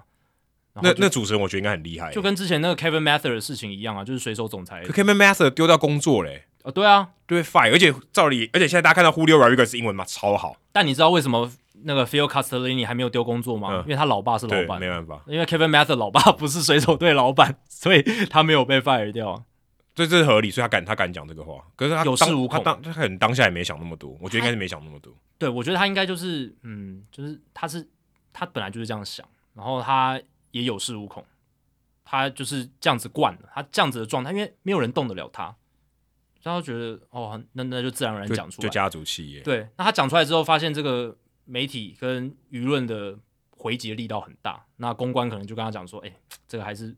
出力几的，而且他这个也不是什么没有关麦的时候被人家收录到，就是他明明就知道是会传播出去，啊、他这样讲的，所以一定是球队的公关跟他讲说，哎、欸，这个这个出去这样好，而且我我记得好像是他好像是赛前讲的，然后赛后要直接道歉的，所以我觉得这个他的道歉明应该也是没有什么诚意啊，就是他实际内心我是觉得没有什么诚意，大家都知道了，对啊，而且而且说真的，而且说真的，呃，我觉得舆论本来也就就是会这样判断了，嗯，那只是你把它讲出来，就是一个肮脏的真相，呃，大家都觉得哦，反正你就是这样想，然后我们也知道，我们也不意外，然后就出来因为你的誓言道个歉，这样子，对啊，因为现在经营大联盟球队好像真的蛮容易的哦，就是你不用你不用组建出一支有竞争力的球队，你也可以赚那么多钱。我刚刚讲海盗队的例子，然后最近还有一个精英队的例子，就是精英队 Camden Yards 三十周年嘛，嗯，然后他们的老板呃，应该说球队主席兼执行长 John Angelos，他跟 Phil Castellini 一样，他老爸也是球队的老板，对，这个 Peter Angelos，嗯。对，所以精英队跟红人队这个点像，Mason 的转播单位的老板，对，就是红精英队跟红人队的情况其实蛮像的，现在两队都在都在谈嘛，对不对？然后精英谈的比较夸张，谈谈的更夸张。然后 John Angelos 他就在这个宣布嘛，就是因为 Camden Yards 三十周年，他就宣布说，诶，马里兰州立法单位最近通过了一项十二亿美金的计划，诶，我们要用这个 public funding，然后纳税人的钱来挹注 Camden Yards 球场还有周边这些娱乐设施的建设跟更新。这是大联盟史上第二大的公共投资，仅次于二零零九年新洋基球场的建设。这告诉了我们什么事情？就是你只要你你你看精英队这几年的战绩。从二零一八年四十七胜，二零一九年五十四胜，二零二零年不算，二零二一年五十二胜，然后都吞超过百败，这三年都超吞超过百败，你还可以拿纳税人的钱来来更新你的球场，来更新你的设施。我觉得这个还好，我觉得是不是他直接炒地皮了，旁边他旁边赚翻了。就我的意思就是说，他旁边的地皮也就用这笔钱呢、啊，对，赚翻了。对啊，这个十二亿耶，因为他如果真的投放在那个球场，他拿不到钱嘛，对啊，就变成硬体设施。对，炒地皮，他钱直接拿进去了。所以这个十二亿是你啊，他转卖的时候你看不到的，他赚到的东西。对，这个十二亿也是他他在赚，他不用付钱呢。而且重点是纳税人不见要去看棒球。对啊，对啊，对啊，为什么？就有有些人觉得我也没在看棒球，为什么要付这笔钱？可是这笔钱就被拿去这样用了。而且重点是精英队他这几年他做的种种事情，他坦诚这样不值得拿，就是为为什么值得这样子的公共资金的的益助呢？就是完全，我觉得这这可能啊跟战机就是政府思考的逻辑跟战机没关系。对，他就认为就是一个公共设施嘛。那我公共设施。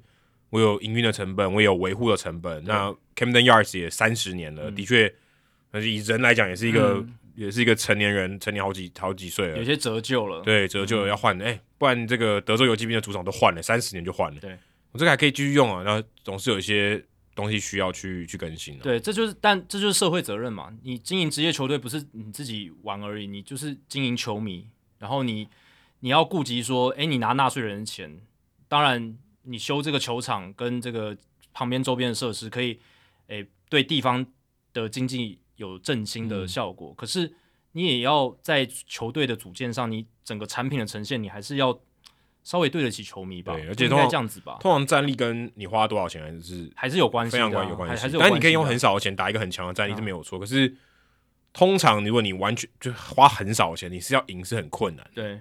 然后 John Angelos 就在他声明中说到说。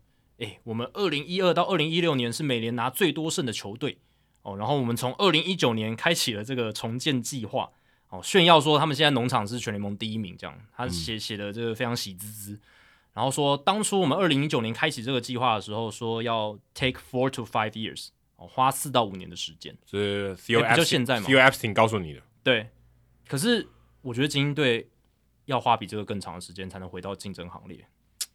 对啊，这还还早吧？你们现在，诶，二零一九年到现在已经四五年嘞，对不对？已经第四年了。那你你的意思是说，你明年就要起飞了吗？我我看我看不到任何起起飞的可能性。目前看起来是很难的、啊，对啊。所以这个声明真的是，如果我是精英的球迷，我会看到气死。哎，如果是这样，大家都这样想，我们会推广这些奸诈的老板、吝啬的老板、没有良心的老板，谁还要看大联盟？可是。嗯，就对啊，但但这这是你跟这 Angelos 都是这样的人呢，很好赚啊，Nothing 也是啊，嗯、海盗队老板，因为你看有有收益分享，然后有全国转播权利金的分分润，对不对？然后地方转播权利金也很好，然后我还可以拿到 public funding 来盖我的球场，对不对？都不用花我的钱呢，都还可以收到我口袋里面。所以，所以其实真正的情况应该是我们的政府没有让这些球团赚钱，嗯，应该要。但他们我觉得还是要啊，他们会因为商人最最终的目的还是要赚钱，他们才会更愿意投资。因为你我今天投资，我都我都先告诉你，你一定亏，那我要干嘛投资？我就要减少投资，我要我要避免不必要的花费，不然我亏更多。你已经告诉我会亏了，现在又要花钱，那不是亏更多？那我不花。对，但是我告诉你说，你一定会赚钱，你要不要再多多投一点？对，那你多赚一点。虽然我们刚刚讲的都是很糟糕的老板的案例，但必须说。大联盟还是有一些好的老板，对不对？有一些愿意花很多钱的老板，但这些前提都是建立在于说，我们刚刚讲，你刚刚讲的，就是这些老板知道我投我进来这场游戏，我进来这个事业，我可以赚钱，他们才愿意进来玩，才能吸引到真正愿意花钱而且愿意来玩的老板嘛。像 Steve Steve Cohen 就是这样子嘛，对不对？台呃美金战士，对啊，他就就花下去了嘛，对不对？然后甚至说。不管是以前的 George Steinbrenner，对不对？他想要赢哦，赢了也帮他赚很多钱，或者是像教士队最近 Peter Seidler，嗯，他们的老板团其实也是花了很多钱嘛，嗯、对吧？也算是有心要去把这支球队搞好。你还是有一些，嗯，当然一个群体里面一定有一些老鼠屎，但也也是有一些好的 player。可是因为每个都这样玩，还是有人相对起来就是比较吝啬，你总是会有，啊、对对对对对，这是一个比较的关系。对对对对，只是。有一些人是嗯刻意的吝啬，那就、嗯、就是很夸张，恶质的对吝啬，恶质的吝啬这样子。但就是这个一个职业联盟的体系要正常，或者说要健康，还是要能够自给自足，能够赚钱，这才是最重要的。对，才会我觉得机器才会动起来，这个商业的这个生态系才会动起来。对啊，如果今天大家都亏，大家都捉襟见肘，大家都是说哦、呃，为了棒球的长远利益着想，为了。呃，就有点做慈善、做公益的心态，这样、这样、这样不会好起来的。对，所以我们骂归骂这些，虽然我们骂了，他也他也不会怎样，也不痛不痒啊。可能当地的球迷骂够大声，才才会受到影响。但我觉得整体的背后还是一个赚钱的环境，这个是我觉得大家要去思考的。就是特别是放在台湾，为什么台湾没有像我们刚才讨论这些问题，都是在大集团在玩，然后他们就是名义上就尽一个社会责任。或者说他就来试试看啊，也没有说啊，我玩这个，老子就是要赚钱，对不对？嗯，我就是会赚，我就觉得投资职棒会赚钱。如果有这样的人该有多好？对啊，我觉得就看不到。就算你吝啬，我也我我也无所谓。但是你就告诉我说，你我我今天来玩职棒，老子就是要赚钱。那我我还比较欣赏这种老板。我没有在帮任何手游打广告。哦，没有啊，没有。那我没有讲出那个关键字。对对对，老子钱，对对，没有讲出关键字，但。就是希望说有一天中华职棒是经营这些球团是真的可以让老板赚钱，那老板开心，球迷开心，球员开心啊，教练也开心，这才是一个好的联盟。我觉得这才是你成为成立一个联盟，成立一个职业联盟的一个结果吧。嗯，对，你希望看到这样的情况吗？嗯，不然每个人都哀哀叫，那到底是谁开心？对，球迷看来不开心，一边到人怒灌，然后教练也做也不开心，一边被批判，嗯，然后老板也亏得要死，到底谁开心呢？然后会长压力很大，没有人开心。对啊，其实会长压力蛮大的。对啊。对啊。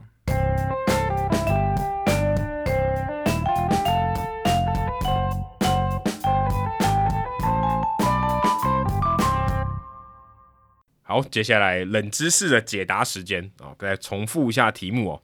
啊，Jackie Robinson 日就在我们录音的前一天啊，这是 Jackie Robinson 的纪念日，是七十五周年的纪念日。他终身效力于布鲁克林道奇队，但他其实在他这个生涯的最后一年结束那一年呢，他有被交易到另外一队。那这是今天的冷知识的题目，他被交易到哪一队呢？纽约洋基、纽约巨人、密尔瓦基勇士、芝加哥小熊，还是匹兹堡海盗？你刚刚猜的是洋基，答案是纽约巨人。哦，所以也是纽约的球队，但是是另外一支。对，反正他就愤而退休啊，就老子不想要被交易到巨人队。可能觉得是世仇吧，我不知道。嗯、但巨人队当时战绩其实没有很好，算比较联盟比较后段班的球队，他可能就不想打啊，就就退休了这样子。嗯，他好像是拿去换 Dick Littlefield，还有三万块钱美金。对，没错。然后，但我换看我看这个这个 Baseball Reference，他的说法是 Robinson 他拒绝哦去报道嘛。对，拒对，他就是不就不想去了。所以这个这个交易后来就 void 就没有没有没有成真这样。所以他其实。有交易但没有完成，对，没有完成，对，对，所以记录上是没有这一笔，嗯，但是所以这个够冷，嗯，真的冷冷冷冷到爆，对，必须要有一些意识才会发现。那大家如果想要知道这些 Jackie Robinson 更多的意识，呃，Athletic 这个专栏的网站呢，它最近有一篇，因因为英英这个七十五周年嘛，嗯。它这一篇就有七十五个小知识，那这里面就有七十五个 facts 可以去看，那里面有蛮多蛮特别的，有点像这个天才的人间力是五十一嘛，七十五周年就是七十五个，所以你看到 Kobe Bryant 他还有二十四个什么人生智慧，然后 NBA 今年赛季也是七十五周年，他们也选出七十五大球星啊。哦，所以如果之后有人要出 Aaron Judge 的书，就是要九十九个人生智慧，九十九个这个把棒球打出去的技巧，不是，是九十九个跟谈洋基队谈判破裂的原因，对啊，这也可以，这也可以。唯一剩下一个不知道是什么。接下来进行本周的人物来讲单元，Adam 这个礼拜要介绍谁呢？哦，在人物来讲之前，好像有人希望我们多多讲一点好书，我来读。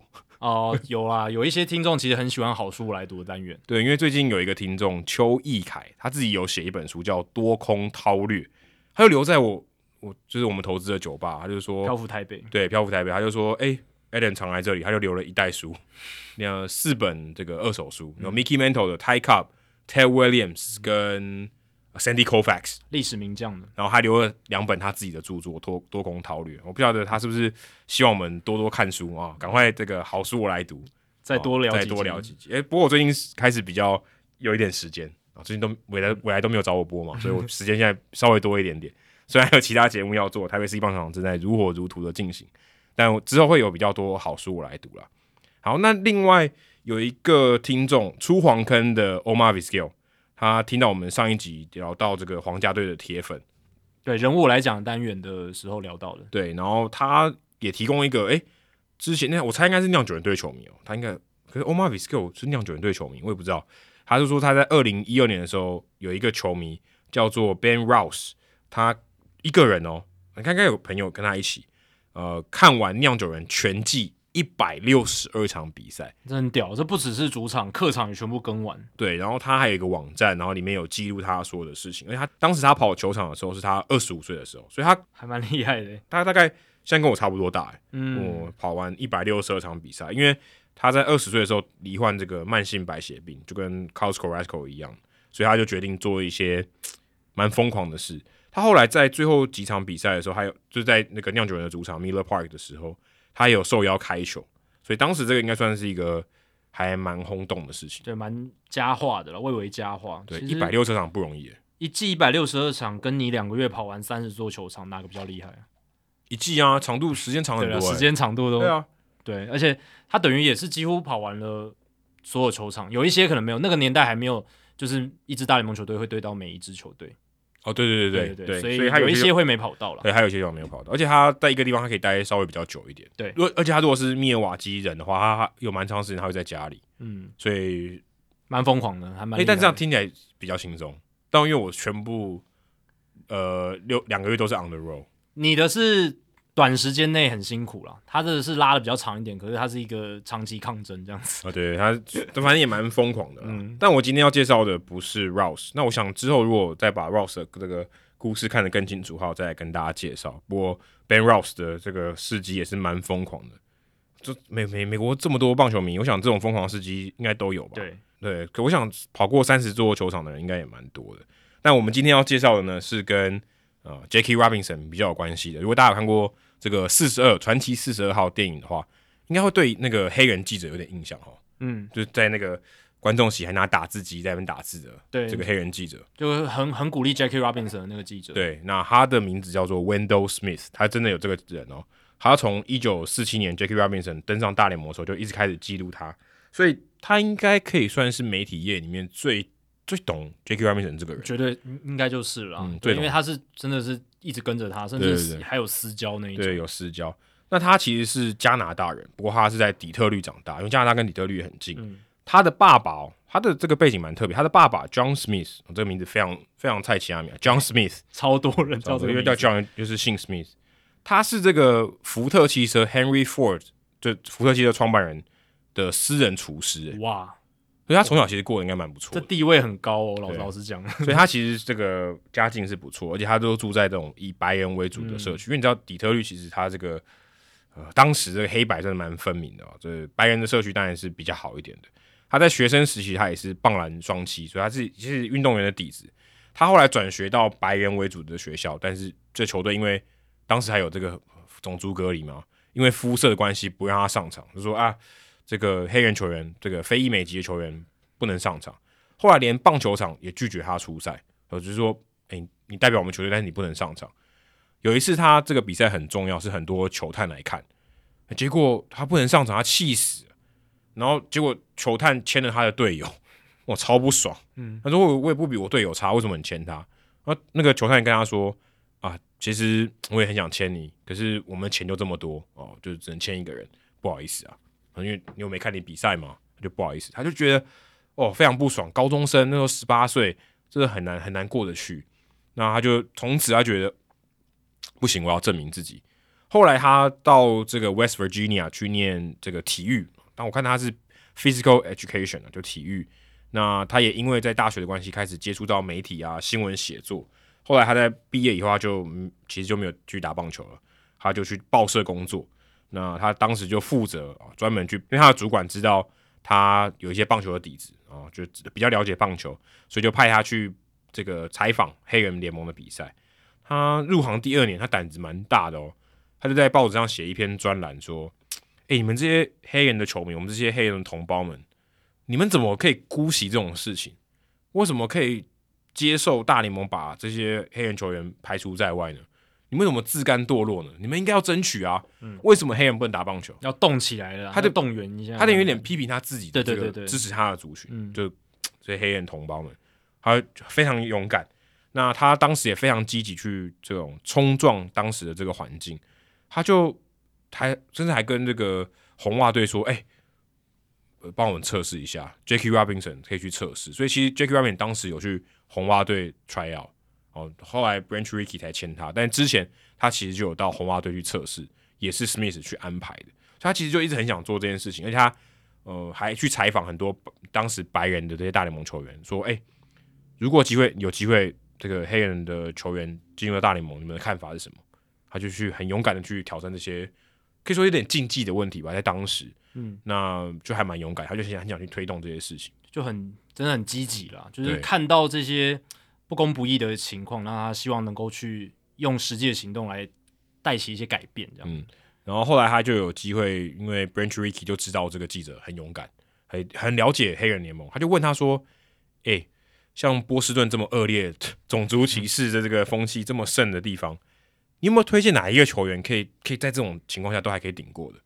他就推荐 Jackie Robinson，对，所以才有后来那些故事。对，其实所以这这个真的很重要，因为 Ricky 他那个时候也不知道说哪一个人他值得信任，因为 Ricky 从《传奇四十二号》那部电影你就可以知道他选人非常小心，因为他知道说你、嗯、如果你不是那种那种心智非常强大，那真的很很有那种呃心心理强度的人，你根本撑不过去。他知道会有。多么大的磨难等着这些人，等等着这个第一个人啊，第一个人，甚至他自己也要负担一些风险，因为他也会跟着被骂，对，他有可能被威胁，因为他等于是挑战当时的这个算是不成文的体制，不成文一个体制，他等于对抗这个体制，嗯，那他当然也是冒很大的这个责任了。所以当时其实蛮有趣的，Smith 他其实也不是在波士顿，也不是在布鲁克林的这个报社工作，他在匹兹堡的报社工作，嗯，所以不知道我们当时还在一个地方的报纸。可是却有这种跨领跨地域的这种影响力。后来他到芝加哥的报社，所以他从头到尾都不是这种全国性，但当时可能也没有全国性的报纸，但他就是一个很有名的地方记者的体育记者，嗯、而且他也是当时第一个全职的 full time 就 daily 的报纸的这个体育记者，全美国第一个人啊，所以 Smith 非常的了不起。他在一九四八年，也就是 Jackie Robinson 这个上大联盟的隔一年。他帮 Jackie Robinson 出了一本传记，Jackie Robinson My Own Story，就是我自己的故事。他当时里面还把 Jackie Robinson 的名字拼错，因为 Jackie Robinson 他其实叫 Jack Roosevelt Robinson，他把里面写成 John，好，反正就是这样。那他隔年不知道因为什么关系，他就觉他就开始对 Jackie Robinson 有一些维持，他们的关系开始生变。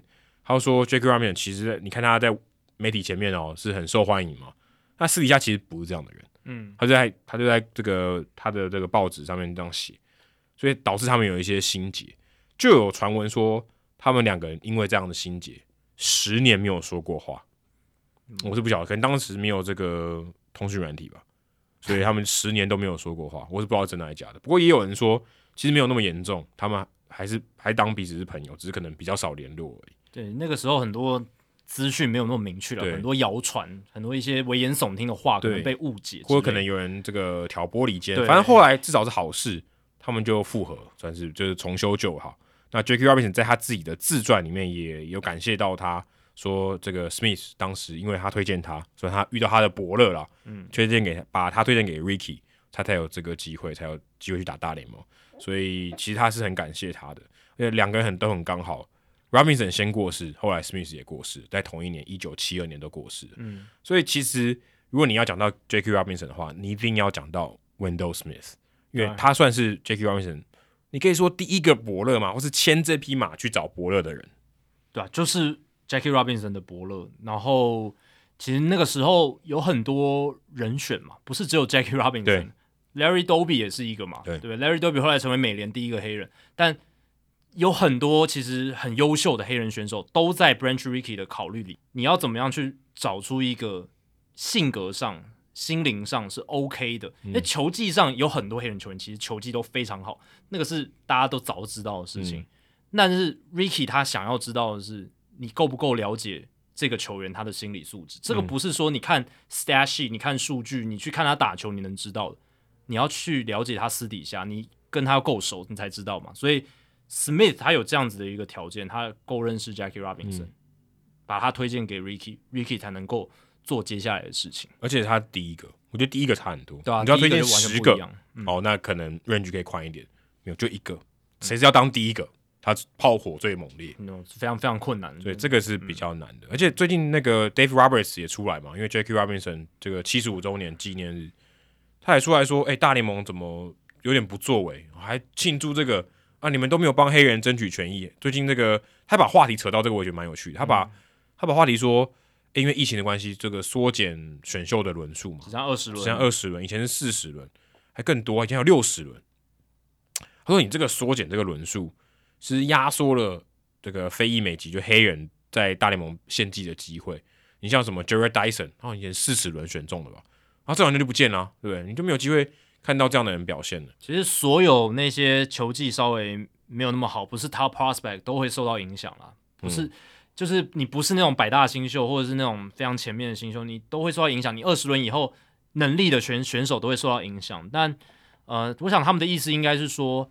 很多非裔美籍，他本来就是在棒球这个领域上比较劣势，他能获得资源比较少，他能够他的榜样比较少，他能够呃接触到的一些 mentor 的这种这种领这种算心灵导师或者他给他一些协助的人比较少，或他在选秀之前潜力被开发的比较少，对，那比较难被看到，他的轮数就会比较低，或者是甚至没有被选。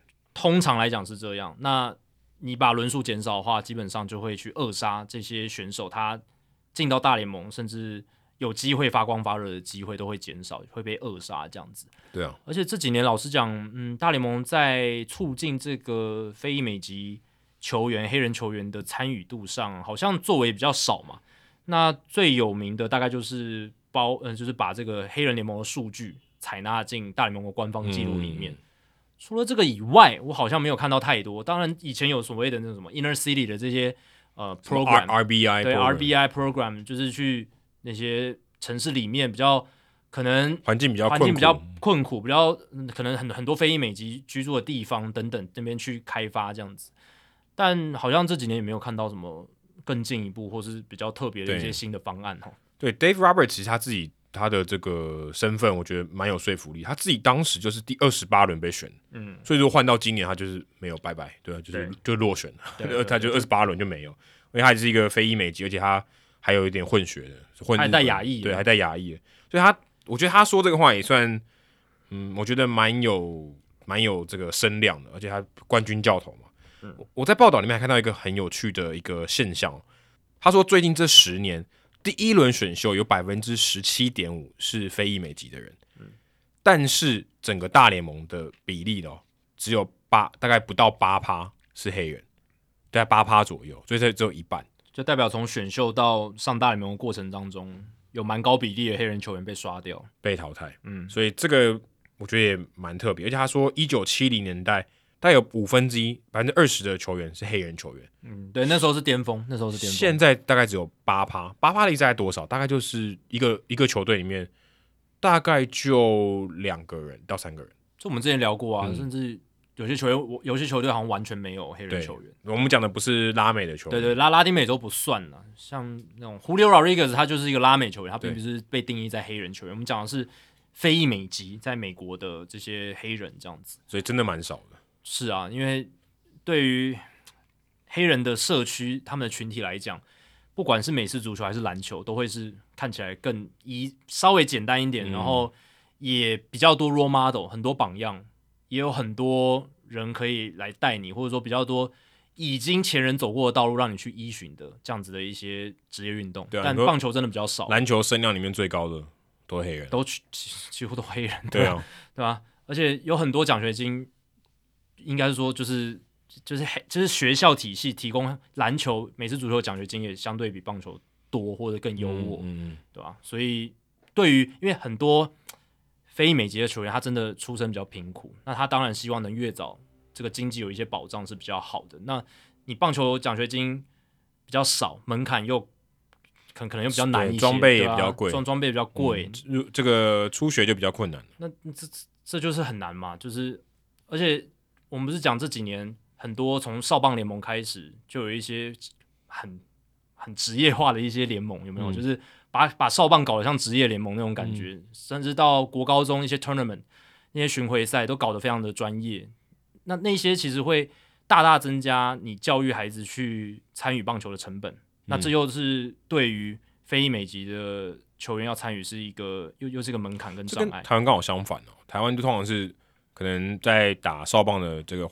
小朋友的家里环境不是很好，嗯，但美国反而是你可能稍微要小康一点，要有一对，要有一比较有钱才有办法才才有办法打起，所以这个这个环境有点不太一样。嗯，好，那接下来数据单元啊，数据单元我们要讲的这个也也不能算黑人啊，但算是拉美的英雄，可以算拉美的英雄吧。最近他的这个家人还在现场看他打全垒打，对啊，Juan Soto，Juan Soto 真的是太强了，他现在依然是国民队。啊、呃，现在的脸，那是不是未来的脸还不知道？因为未来搞不好是之后都不是国民队，就谈看他们怎么谈这个延长约嘛。那或 Lerner 把他卖掉，或把球队卖掉。如果转卖的话，会发生什么事也不？就不叫国民队了。对啊，就也不知道会发生什么事。所以 Juan Soto 哦，他现在仍然是一个非常强的球员，而且他开季又有两场比赛哦，单场至少上垒四次。诶，其实单场上垒四次是一件很难的事情，非常不容易。那 Juan Soto 现在还不满二十四岁，他才二十三岁而已。那历史上满二十四岁之前最多单场至少四次上垒的场次记录，Juan Soto 已经榜上有名哦。这个记录第一名史上是 Ted Williams，他在二十四岁以前就有七十六场比赛至少上垒四次，七十六场，蛮夸张的，很扯。对，你要想哦，如果你一场比赛。打五个打席，你上了 上上垒四次，上垒率就是五成，呃八成八成。而而且有很多时候，你真的也只有四次打击的机会。哎、欸，对对对，其实有时候一场比赛真的打不到，对啊，如果你不一定打得到。如果你的队友总共打三分两分，你这大概就是四个打席而已。对啊，然后这个是一九零一年以来的记录了。然后第二名是 Buddy Lewis，五十五场哦，他也是一个很年轻就有不错表现的选手。然后 One Soto 再加上今年的两次之后，已经来到了五十四次。他已经超车了名人堂球星 Mel Ott 哦，Mel Ott 就是刚才有讲到纽约巨人队队史，嗯、算是非常伟大的球星。所以 Juan Soto 他在昨天的比赛，我们录音的前一天的比赛，单场五支二两保送，然后今天单场三支二两保送，所以是完成生涯第五十四场单场至少四次上垒。而且我讲的这四次上垒是不包含失误上垒哦，所以失误上垒是不包含在这个呃标准里面的。对，所以。这个难度又更高了一些。那你如果摊开汪 Soto 他过去这几年的一个出赛的记录，二零一八年他有十场这样子的比赛，就是单场至少四次上垒。二零一九年十场，二零二零年因为缩水赛季的关系，但他也有六场。去年他去年有二十六场比赛，单场至少四次上垒，所以这是一个非常夸张的记录哦，就相当于篮球大三元了吧？嗯，难度我觉得可以哦，我觉得算是哦，嗯、因为他单要单场比赛嘛。对啊，当然可能比大三元稍微再简单一点点了，因为我们讲的这个是二十四岁以前就已经像 Ted Williams 就累积到七十六次。嗯，那大三元我记得史上最多的是龟龟嘛，就是那个、嗯、Russell Westbrook 一一百多次了嘛，对不对？一百、嗯、多次，所以稍微可能难度稍微简单一点点，哦、应该低一点，嗯，但是其实差不多，就是哦。不过大三元跟你的队友有关，哦，这个、对啊，这个跟队友比较没有关系，也要配合到，嗯、对啊。而且大三元是攻守两端都有，对不对？就篮板不一定啊，有得分，对，篮板得分跟助攻，对啊，所以攻守都还可以主攻啊，攻攻守都有，但是棒球这个四次上也就是进攻端而已，你可以四次失误，对，等下会讲到，等下会讲到，然后所以照去年 Juan Soto 他这样子的速率，呃，有机会今年打破这个就是 Ted Williams 保持的这个七十六，应该会啊，我觉得应该会，我觉得如果他今年再更强，有没有？有今年一百六十二场哎，对啊。有机会啊，但去去年去年也是一百六十二场，嗯、去年也是一百六十二场，但确实有机会。那你刚刚讲单场失误很多次嘛？其实我也要借由 Alec Bohm 他那场比赛是什么？三次上垒，三次失误嘛，然后来聊一下说史上攻守最极端的单场表现。那就有这个国外的记者在推特上面问哦，说有没有人史上他他也是看到 Alec Bohm 这场比赛，他就问说有没有人史上。诶，至少单场五次上垒，而且还三次失误的，有没有这样子的情况？诶，真的有人去查，还真的有诶。嗯，从一九零零年到现在，总共有十六次这样子的情况，而且上一次发生单场至少五次上垒，而且三次手背失误的，是一九九三年的事情。一九九三年五月二十九号的 Mo Vaughn，Mo Vaughn 大家如果不知道啊，他是一个在天使队、红袜队的一个打者，嗯，很胖。哦，很大只，很有名诶，对，很有名，是一个全垒打重炮手。我刚看大联盟的时候，他真的很强，很强。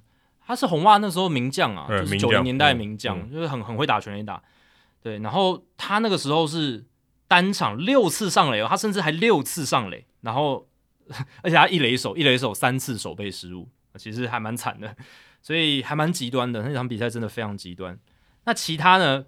呃，有包括到呃，就是像这样子的情况。五次上垒，三次失误，刚好这个数字有十四次。然后一次是六次上垒，三次失误，就是我刚刚讲的 move on。然后还有一次是五次上垒，四次失误。那五次上垒，四次失误，这个是一九二零年八月三十一号，Chick Galloway 哦，他是打了四支安打，然后一次保送，然后单场守备失误四次。他是一个游击手哦，相对来讲合理一点。游击手的话失误比较多，好像比较正常。嗯、可惜他的教练不是邱昌荣。不然三次就不要换下去，对，应该没办法累积到第四次五次上垒这样子。哦，对，对也没办法累积第四次失误，也也没办法累积到第四次失误啊。所以哪一些守卫最容易发生这个情况呢？游击手总共有六次，就是至少五次上垒，然后单场三次失误的，这也合理，因为守备机会多嘛，失误的可能性也比较高，难度也比较高。然后应该说守备的难度比较高。然后第二名是三垒手，就是 Alec Bomb 的位置有五次这样子的情况，然后再来是二垒手有两次，一垒手一次。然后右外野手跟一垒是一次，然后还有一次是投手这样子。然后有趣的是，历史名将哦，海盗队的名人堂选手 Honus Wagner，他曾经有两次这样的情况。但这也跟二十世纪初的棒球比较容易记失误有有点关系啊。嗯、那个时候很多那种内野滚地球超级多，所以也无可厚非啦。Honus Wagner。那最近一次就是我刚刚讲的 Mo Vaughn，这真的是。还蛮扯的一个情况，嗯，他是、欸、这个很难出现的，很难出现啊。他四支安打，两次保送，然后三次失误。基本上你要达成这个记录，你还要球队那一场比赛打线打得够好，不然你没办法打到五次嘛。嗯、对，然后你你失误那么多，还没有被换下去。对，不过我必须讲，大联盟真的很少，就是因为选手手背失误多，就比赛中就把它换下来。这个在大联盟真的比较少，就比较、嗯、觉得好像比较不会这样，就只有。也不是说只有啦，但日本职棒跟中华职棒好像比较容易出现这种惩罚性式的换人，对，惩罚调度，对，惩罚调度，嗯、呃，在美国这个比较少。那国国情不同，文化文化上不同，嗯、因为他们不会觉得说，嗯，你这场比赛表现的特别糟，我就一定要在比赛中把你换下来，因为我可以事后比赛赛后再跟你心灵沟通一下。对，而且他可能也觉得说，我现在把你换下来不一定能解决这个问题。哦，或是你你已经是最好的了，对，我我换另外一个也不会比你好。对，这是一个，然后再来就是我把你换下来，好，那呃，对了，可能另一个人他手背确实比较好一点，可是呃，能帮助到你这个选手吗？你会因此变好吗？就也不一定，对不对？对吧？所以他们的考量可能是这样啦。那最后一个就是我今天才看到，就是 Hunter Green，我们刚刚讲嘛，他今天有三十单场三十九颗破百英里的球。那过去十年来，亚利桑那响尾蛇队投出的破百英里的球只有几颗？四颗。十年哦，过去十年来只有四颗，但 Hunter Green 他一个人一场比赛就投了三十九颗。这四颗谁丢的？都不知道，要去查一下。根本想不起来响响尾蛇有哪些火球男。对啊，因为 Randy Johnson 后来到响、欸、Randy Johnson 也没有在这近十年。对啊，对啊，嗯、呃，我也不知道哎、欸，想不起来，想不起来，就是可能有一些很火球的后援投手，应该是后援投手，嗯、我觉得应该不是先发投手，嗯、后援投手，但是可能就过江之际，就真的也是想不起来，才四颗而已，好好惨哦。然后去年哦，去年有二十支球队，他们全年的百英里火球数量低于三十九，所以。Hunter Green 今天一场比赛就超越了去年二十支球队的这个数量，这样子还蛮夸张的。然后他除了是破了这个记录以外，他也打破了先发投手单场的百英里火球，呃，应该说一百零一公里，呃，一百零一英里球的数量。之前这记录是十三十三球，这个先发投手的记录，Hunter Green 也给他打破。然后用一百零一英里以上的球来制造三振，哦，这个也是先发投手史上。他投出两次，这个也是个记录，追平了 Jacob deGrom 跟 Justin Verlander，所以也是还蛮了不起的。然后最后就是呃，刚才讲到，就是他超越了哪些人呢？就是说单场先发投超过百英里速球的数量最多的，之前是 Jacob deGrom，在去年六月五号三十三球，投完这场卡波就受伤了，哎，真的就是就差不多了。嗯，然后 Jordan Hicks 在那之前，二零一九年五月十九号二十九球。诶，他曾经当过先发投手，不要忘了。嗯，然后二零一五年八月十九号，Nathan Eovaldi 二十八球，然后还有 Eovaldi、哦、还没有控球的时候，对，但是他现在球速还是保持的很好，还是很好。二零二一年五月三十一号，deGrom 有二十七球。诶，你看五月三十一号跟六月五号是连续两两两场先发嘛？嗯，然后结果就就炸了，就炸了，就六十颗，诶，六十颗一百英里的球，两场先发六十颗。那 Hunter Green 今年还很年轻嘛？才二十出头，二十二，他也动过，他也动过 TJ，有动过 TJ。那他这样吹吹球速，当然我们看的是很过瘾啦。嗯，嗯，但不知道能持续多久。我不是要唱衰他，但根据过往的经验，这个风险真的稍微高一点。我是觉得他他球速其实可以不用吹吹那么快。嗯，对，然后。但我觉得他跟 deGrom 不一样一点是，他的投球动作比 deGrom 稍微干净，更更干净一些。而且他的感觉身体素质是比 deGrom 还更好。嘿，他比较壮一点。但这是用肉眼看的，对对对，这是用肉眼看的。我们没有去记录他的生物力学一些数据，可是肉眼看起来他是比较壮的。对对，他是比较壮。感觉，可是下盘好像比较稳。他也受过伤啊，这这个也是大伤哎，也很难讲，也很难讲。而且他还很年轻嘛，不像刚刚这几个应该都有开过刀啊，有 body 不知道有没有开过刀。有啊，好像也有，也有哦。所以每一个人都开过刀，对啊，都开过刀啊。这怎么是好事？感觉就不是好事。开刀率百分百，这种火。对啊，哎，火球。对啦，因为你先发投手这样丢，这真的不太行了。嗯，感觉上就是历史告诉你就不行，可是大大谷翔平也告诉你，历史就是不很相信。对，Hunter Green 搞不好就是跟 Nolan Ryan 一样，有没有？哎，但可是 Nolan Ryan 那时候年轻的时候还没有动 TJ，可是 Hunter Green 搞不好可以撑很久，那也，说不定。哎，这个就不一定，就不一定。他今年才二十二岁而已。好，以上就是《Hito 大联盟》第两百六十五集的全部内容。如果大家喜欢我们节目的话，请千万记得不要推荐给你的朋友，因为这样做的话，你很快就会变成朋友里面最懂大联盟的那个人了。你朋友没有听到《Hito 大联盟》，大联盟知识就会越来越跟不上你。假如你有任何棒球相关的问题，我们的听众信箱随时欢迎来信。我最近的信有点少，大家可以多问一些。你可以在节目叙述和我们的官网 hitomlb.com 上面找到，还有别忘记到 Apple Podcast、Spotify 给我们五星评价和留言回馈，让我们能够做得更好，也让还没有听过 Hito 大联盟的朋友可以更快速的认识我们。如果你写的不错的话，我们也会在节目开头中念出来，分享给大家哦。今天节目就到这里，谢谢大家，拜拜，拜拜。